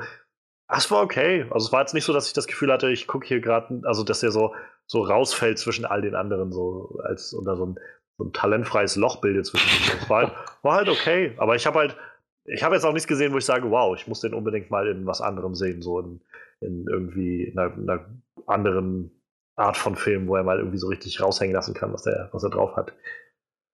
Ja. Ja. Ja, doch, so, so habe ich, so hab ich den auch wahrgenommen. Das, das kann, ich, kann ich nachvollziehen. Wie gesagt, ich hätte dem eigentlich gar nichts mehr weiter hinzuzufügen an negativen Sachen. Aber also, falls immer dir noch einfällt, hau raus. Ja, ich bin offen. Ich glaube, ich bin so ziemlich auch durch, so langsam. Ähm, wie gesagt, ich fand den Film insgesamt einfach unterhaltend und gut. Also gut auf einer wirklich annehmbaren Ebene. Halt nicht das Beste, was ich jetzt letztes Jahr gesehen habe, nicht die beste Comedy, auch bei weitem nicht, aber ich fand ihn halt unterhaltsam und ich persönlich bevorzuge ihn doch tatsächlich auch eher dann dem Original. Also Schande über mein Haupt. nee, also nach dem, was du mir über das Original erzählt hast, ergibt das schon irgendwo Sinn, dass du jetzt sagst, ja, war doch besser. Ja, ja, das klingt schon so, als könnten wir zu unserem Resümee kommen, findest du nicht? Ja, ich denke auch. Ja, also ich für meinen Teil kann sagen, so, ich habe es vorhin schon angemerkt, ich habe auf einen unterhaltsamen, witzigen Film gehofft und genau das ist dabei auch rausgekommen. So, es, es war, sie haben, sie haben sich wirklich, äh, sie haben sich wirklich Gedanken gemacht, wie sie dieses Konzept von Videospiel als äh, Realisierung also als, als, als, als lebensechte Umsetzung dann tatsächlich gestalten. Das haben sie echt gut hingekriegt. Das, das, das Konzept haben sie super umgesetzt. Halt die Charaktere waren, waren einfach, waren einfach super, ja, einfach toll, das mitzuerleben. Sehr unterhaltsam, wie die, wie die sich entwickelt haben, wie die sich, wie die sich verhalten haben. Die Schauspieler, sowohl von den Kids, also von den, von den Teenies, als auch von den, von Videospielcharakteren, haben sich, haben sich da echt ins Zeug gelegt und haben das, haben das echt gut verstanden und rübergebracht. Gerade The Rock, betone ich nochmal, super gut.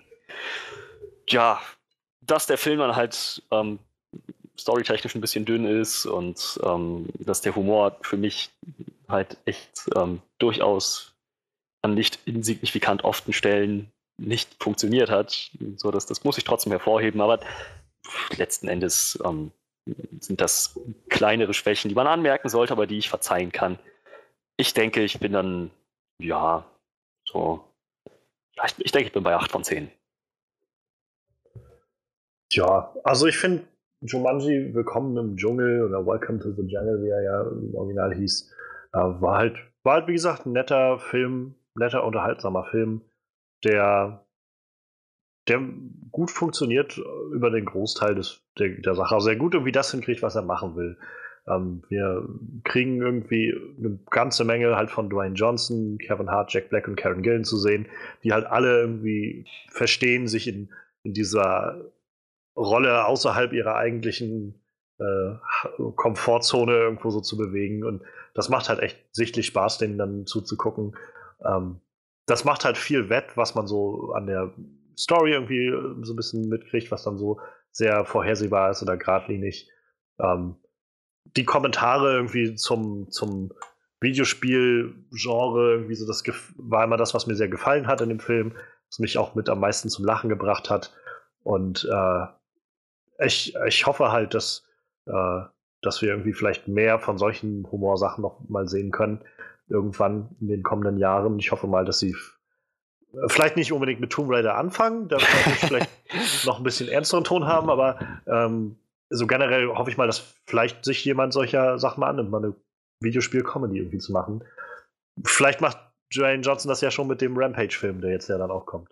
Ja, ähm, doch, Mensch, das, das stimmt, das kann gut sein. Davon ab ist halt, wie gesagt, der, der Humor ist mehr Hit als Miss, aber es ist durchaus auch immer ja. was dabei, was man nicht so funktioniert. Und generell, selbst die Sachen, die funktionieren, sind es halt nie so, dass ich dass ich irgendwie brüllend am Boden liege. So.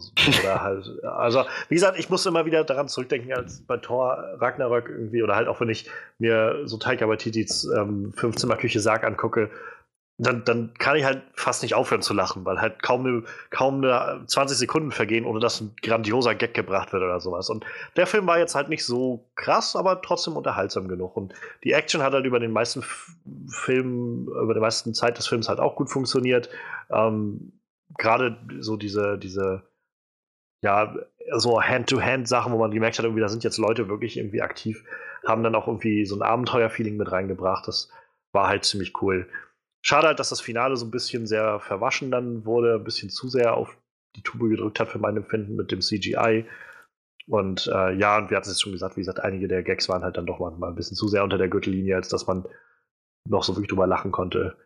Ähm, ich finde halt, der Film macht das, was er will, glaube ich, ganz gut. Und ein bisschen was klappt halt nicht so sehr. Ähm, für mich ist der Film durchaus empfehlenswert.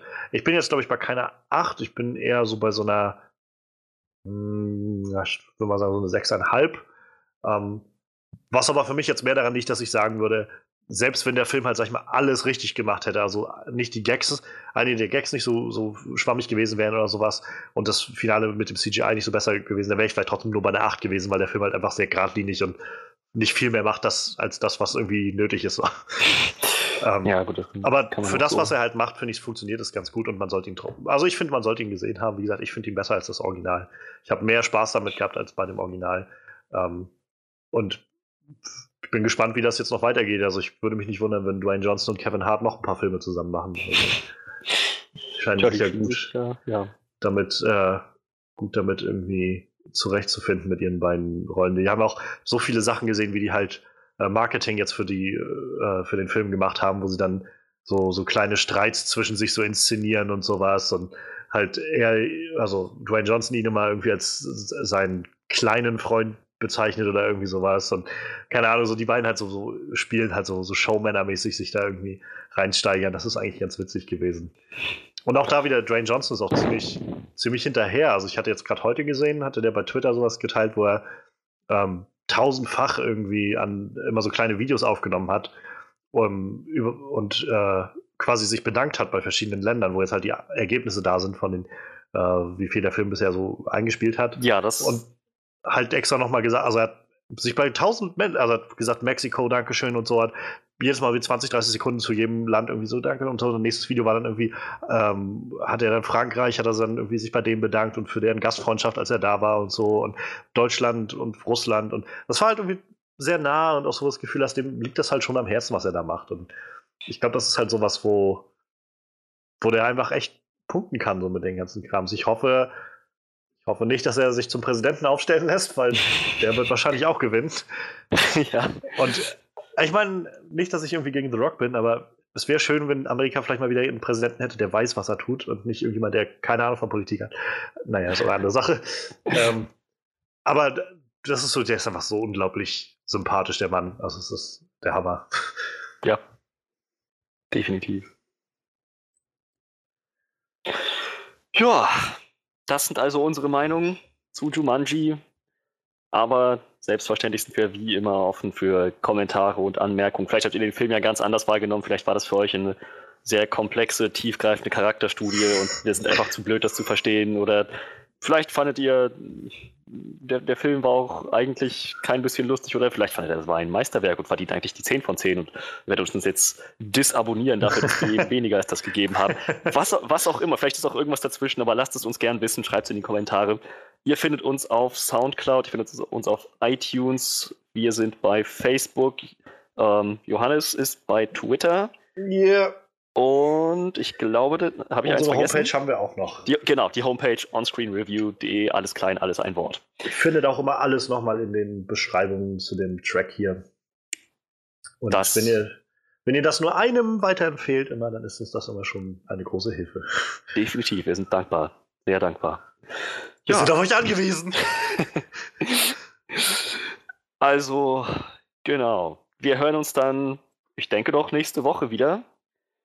Ähm, dann, dann höchstwahrscheinlich mit unserem Jahresrückblick. Wir sind noch, wie gesagt, dabei, das zu organisieren, überhaupt wie der ganze nächste Monat, die nächsten Monate aussehen.